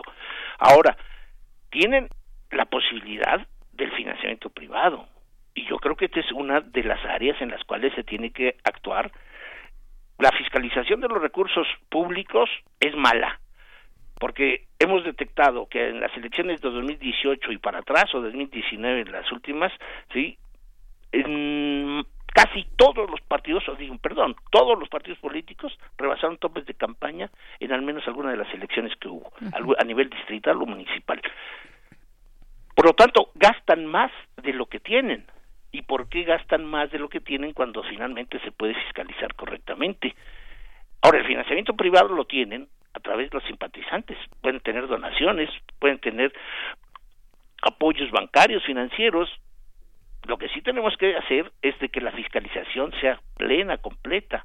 Yo no me opondría jamás a que los partidos volvieran a tener un fuerte apoyo privado a que se incrementase el apoyo privado, porque creo que esta es una de las mejores maneras de, detectar exactamente quién es quién en la sociedad y con quién está y a quién está apoyando. No es malo saber que las aportaciones vienen de un sector empresarial X, de una de un, de, un, de una sociedad que del sur o del norte del país hacia los partidos políticos. Con eso identificamos también ideologías particulares, pues, ¿qué es lo que ya no sabemos? ¿Quién aporta? ¿Sí? ¿Qué organización criminal aporta a partido político? Seguramente a todas. Yo estoy casi seguro, segurísimo, que el financiamiento privado, algunos de los grandes empresarios de este país, les dan financiamiento a todos los partidos. A todos les dan una X cantidad o la misma cantidad a todos. ¿Sí? Esto es muy fácil identificarlo. Y los que hemos estado en procesos electorales y conocemos de la fiscalización lo sabemos. Por lo tanto, creo que sí el financiamiento privado podría incrementarse ser fiscalizado completamente, sobre todo ahora que tenemos la posibilidad de que inteligencia financiera de la Secretaría de Hacienda y Crédito Público intervenga en todo, a mí me parece que es muy saludable, pero que las, pero que 2.500 millones de pesos se puedan canalizar a otros escenarios, no me parece populista, me Pues parece a mí razonable. Claro, bien, pues doctor Álvaro Arreola, ya se nos ha acabado el tiempo. Vamos a ver cómo, cómo va avanzando esta reforma, cuáles son eh, pues todas las posturas que se van virtiendo de una democracia que efectivamente nos sale muy cara. Hay que ver si, si, si la democracia para ser buena tiene que ser cara y, y, pues bueno, también cómo se, se apuntan y cómo se vuelven a poner, si es que se vuelven a poner las pilas los partidos políticos, pues para tener, eh, revertir esa baja popularidad que tiene entre la población que se han ganado a pulso. Pero agradecemos mucho este comentario y le mandamos un abrazo, doctor Álvaro Arreola. Gracias, Berenice, Gracias. gracias Miguel Ángel, hasta luego. Pues fíjate, dice que la, la, la noticia hoy en la primera plana del Universal se dice que también pasó la charola, eh, el abogado dice que la- las los amigos y los familiares de Karime Macías pasaron la charola para el pago de la fianza. ¿no? Miguel Ángel Yunes son 150 mil libras esterlinas, 3 millones y medio de pesos. Miguel Ángel Yunes, el exgobernador de Veracruz, decía que los gastos mensuales de Karime Macías y su familia, las colegiaturas de los niños, sus clases de yoga, toda esa parte en Londres. Ser vecina de la este, reina. Ser ¿no? vecina de la reina era un millón y medio de pesos mensuales, o 60 mil libras esterlinas, más o menos. con Dos, o sea, con esos gastos en dos meses y medio pagaría la fianza, pero, pero Sí. bueno, es, es- son los ejemplos de pasar la charola. Así es. Oye, nada más para eh, un dato por acá que se eh, que para que no pase de largo, dice Juan Jaso López, buen día, el secretario de Hacienda de Salinas de Gortari en el 93 no era Ortiz Mena, dice él, era Aspe Armella. Cuando se realizó la comida que comentó eh, precisamente el doctor Álvaro Arreola, pues ahí está tu comentario eh, para aclarar ese tema. Y ahora sí nos vamos con música. Sí, vamos a escuchar de Anelis Asumsao, Escalofobética.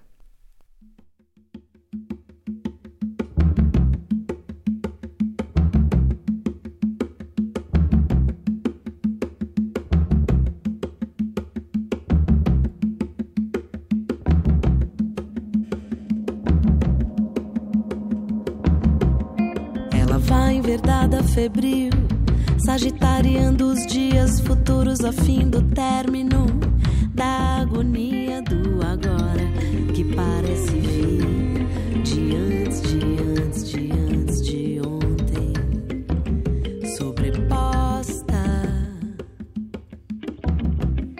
Ela vai avermelhada de sanguinolência entre as pernas, no mensal aviso de frustrações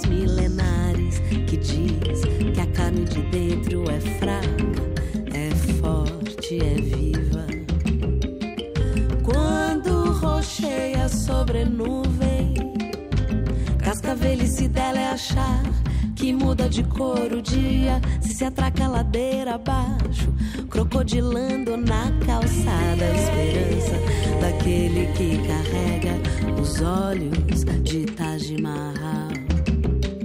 Ela chororoseia até cansar a pele de quem vê. Temperamentalizadora, cozinha doríveis, docivocrata, um erro.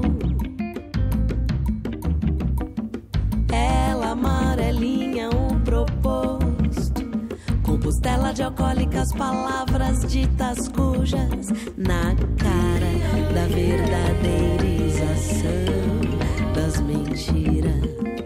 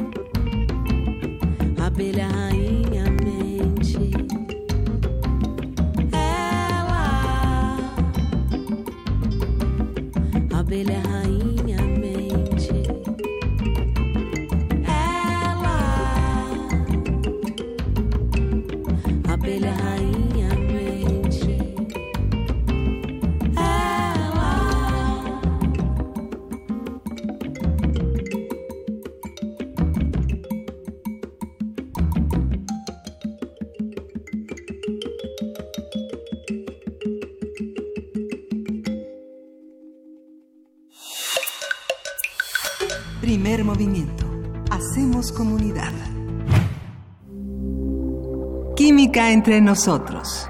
Química para todos. Y pues como cada miércoles saludamos al doctor Plinio Sosa, académico de la Facultad de Química y también titular de esta sección eh, que a todos nos gusta, a 150 años de la tabla periódica. Doctor Plinio, muy buenos días. ¿Qué tal, Bere? ¿Cómo estamos? Estamos muy bien. Aquí Miguel Ángel Quemain, Berenice Camacho, saludándole. ¿qué tal? Hola, hola, doctor. Pues para hablar de el lantano o cómo acuerda la ciencia, cuéntenos, por favor, doctor Plinio. Claro, el lantano es un metal plateado que se encuentra en la naturaleza junto con muchos otros elementos, formando diversos este, minerales, en particular la monacita y la basnacita. ¿sí?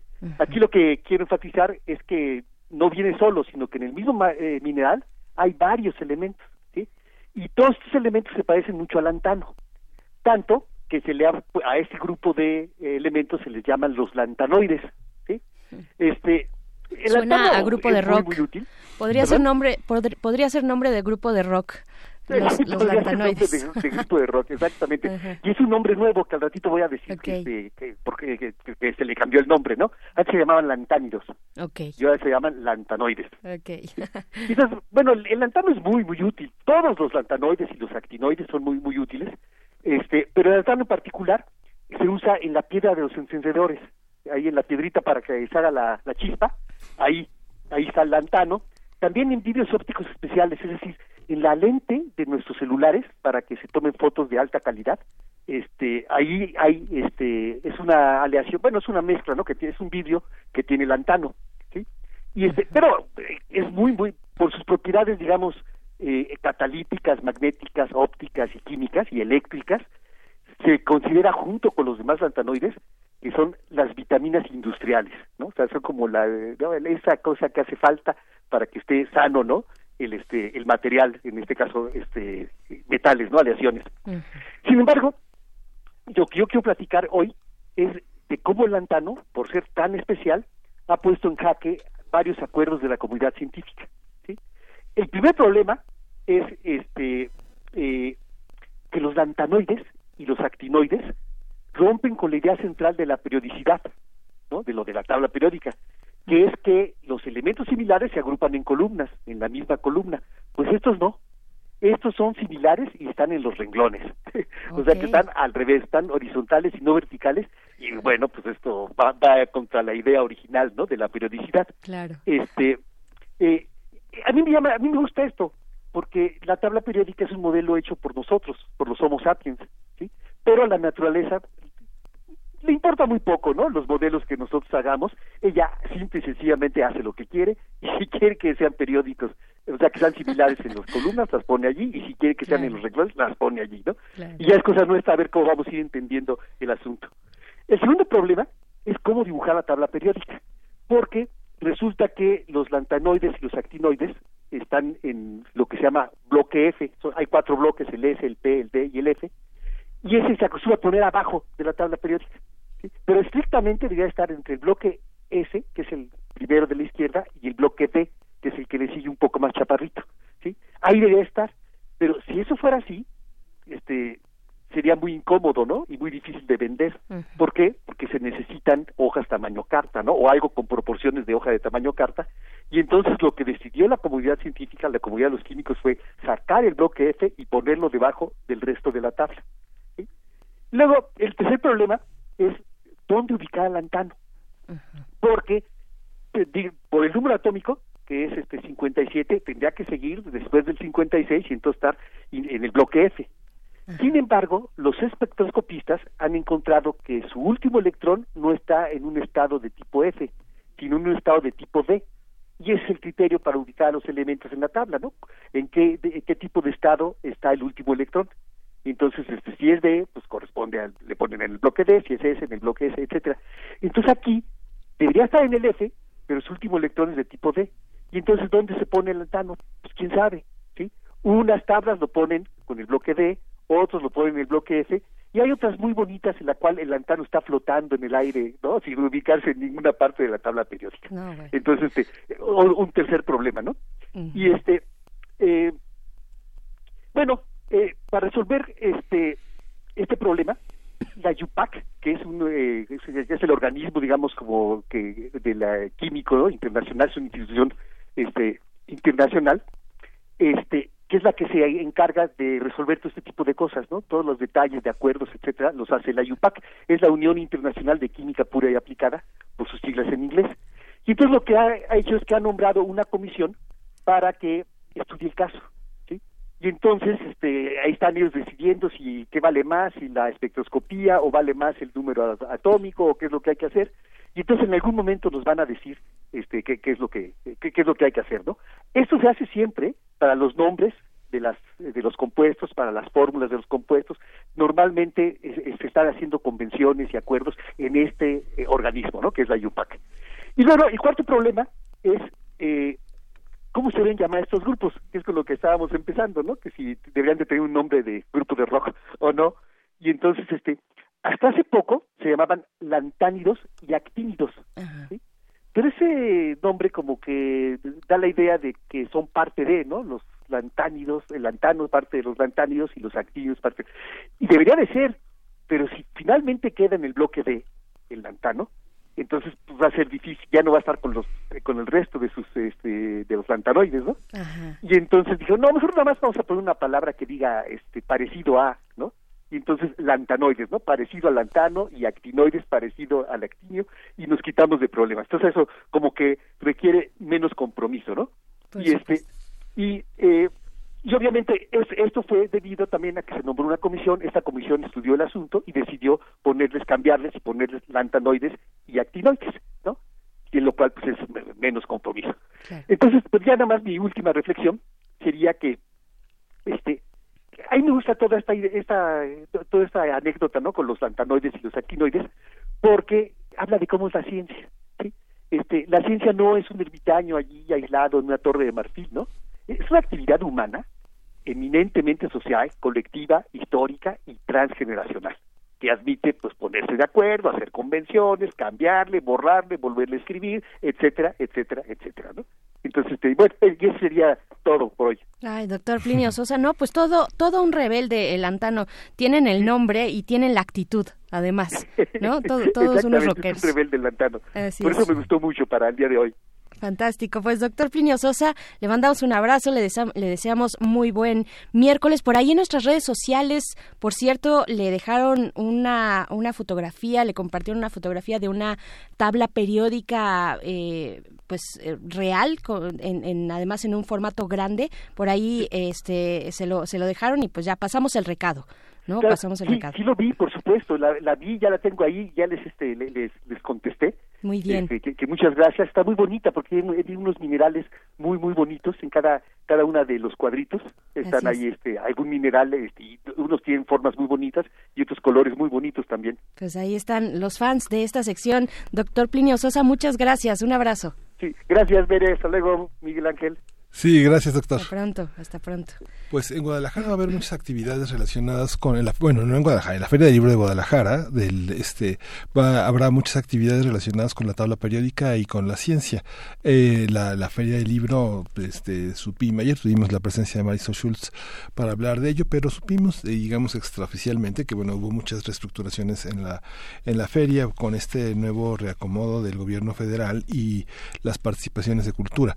Eh, justamente la ciencia ha sido un trabajo fundamental en la Feria de Guadalajara, pero que ahora eh, ha buscado algunas otras opciones para no, no, no, no cerrar esta, esta opción y bueno, la tabla periódica ocupará un lugar muy importante en las actividades de la, de la feria. Ahora sí que ha sido el protagonista de la ciencia eh, de divulgación este año de una manera muy intensa.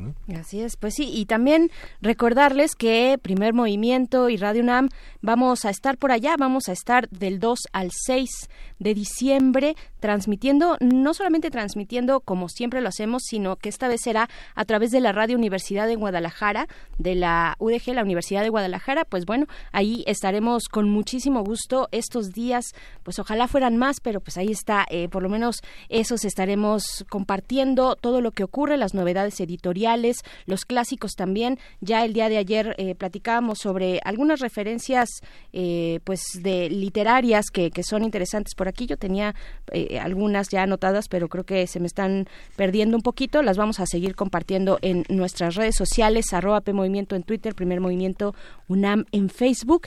Y pues estamos ya a punto, todavía no, son las 9.52 de la mañana, Miguel Ángel. Es que ayer comentaban que, bueno, hay, vienen muchos escritores que ya están, pero bien apalancados entre nosotros, con, con, con un público lector como Antonio Muñoz Molina, que es un colaborador habitual en el país y que, bueno, ha sido un escritor fundamental de la transición española. Viene Javier Cercas, que tuvimos la, la, fortuna de entrevistarlo también aquí en, en Primer Movimiento. Se acordará que una de sus obras eh, estuvo en el cine, Los Soldados de Salamina.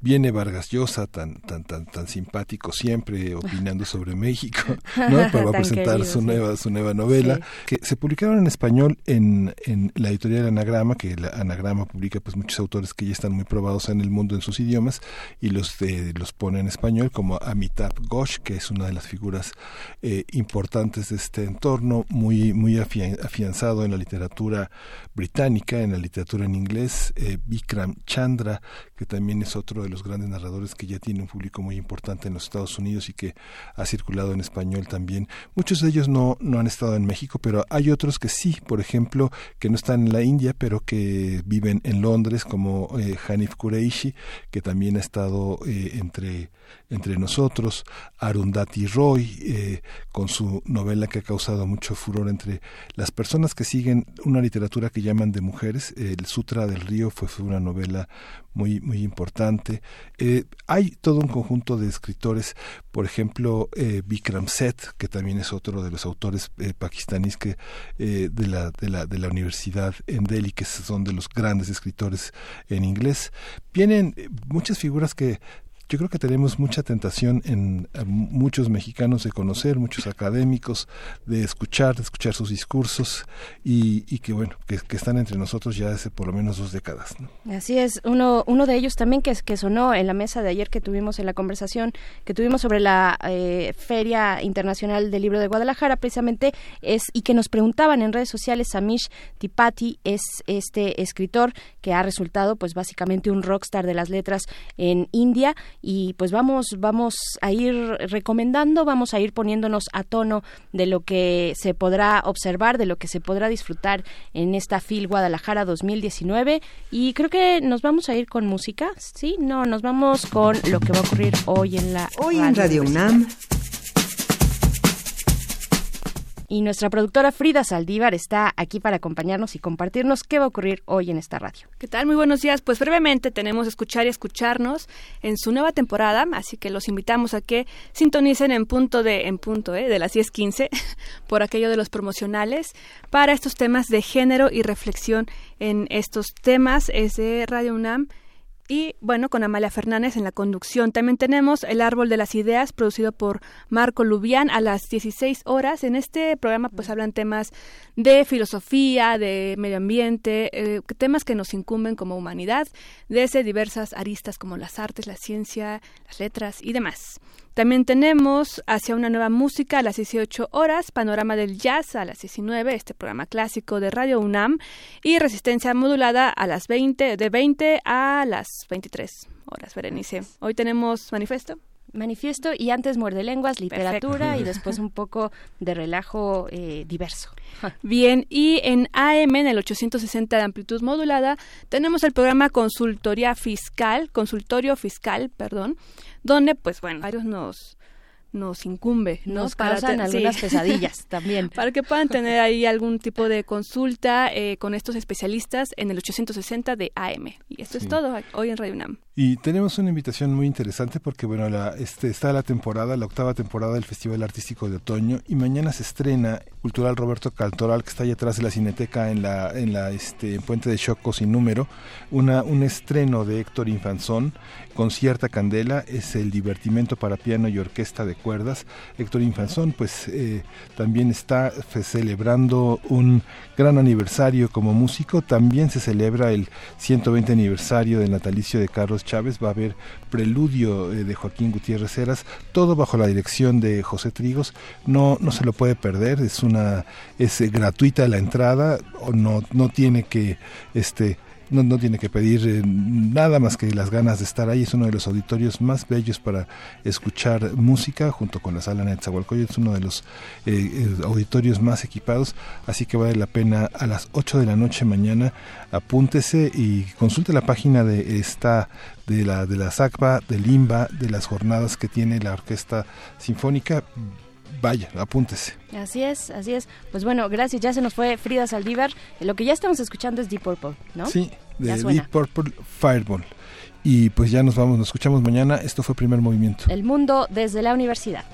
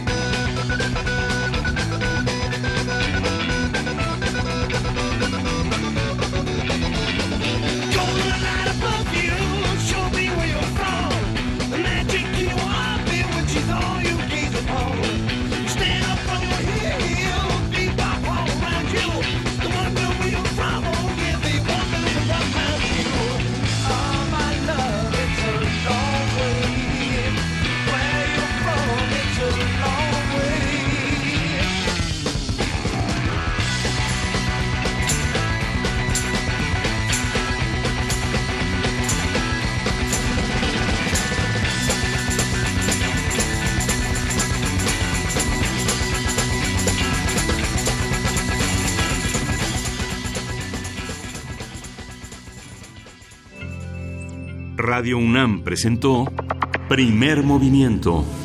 El mundo desde la universidad.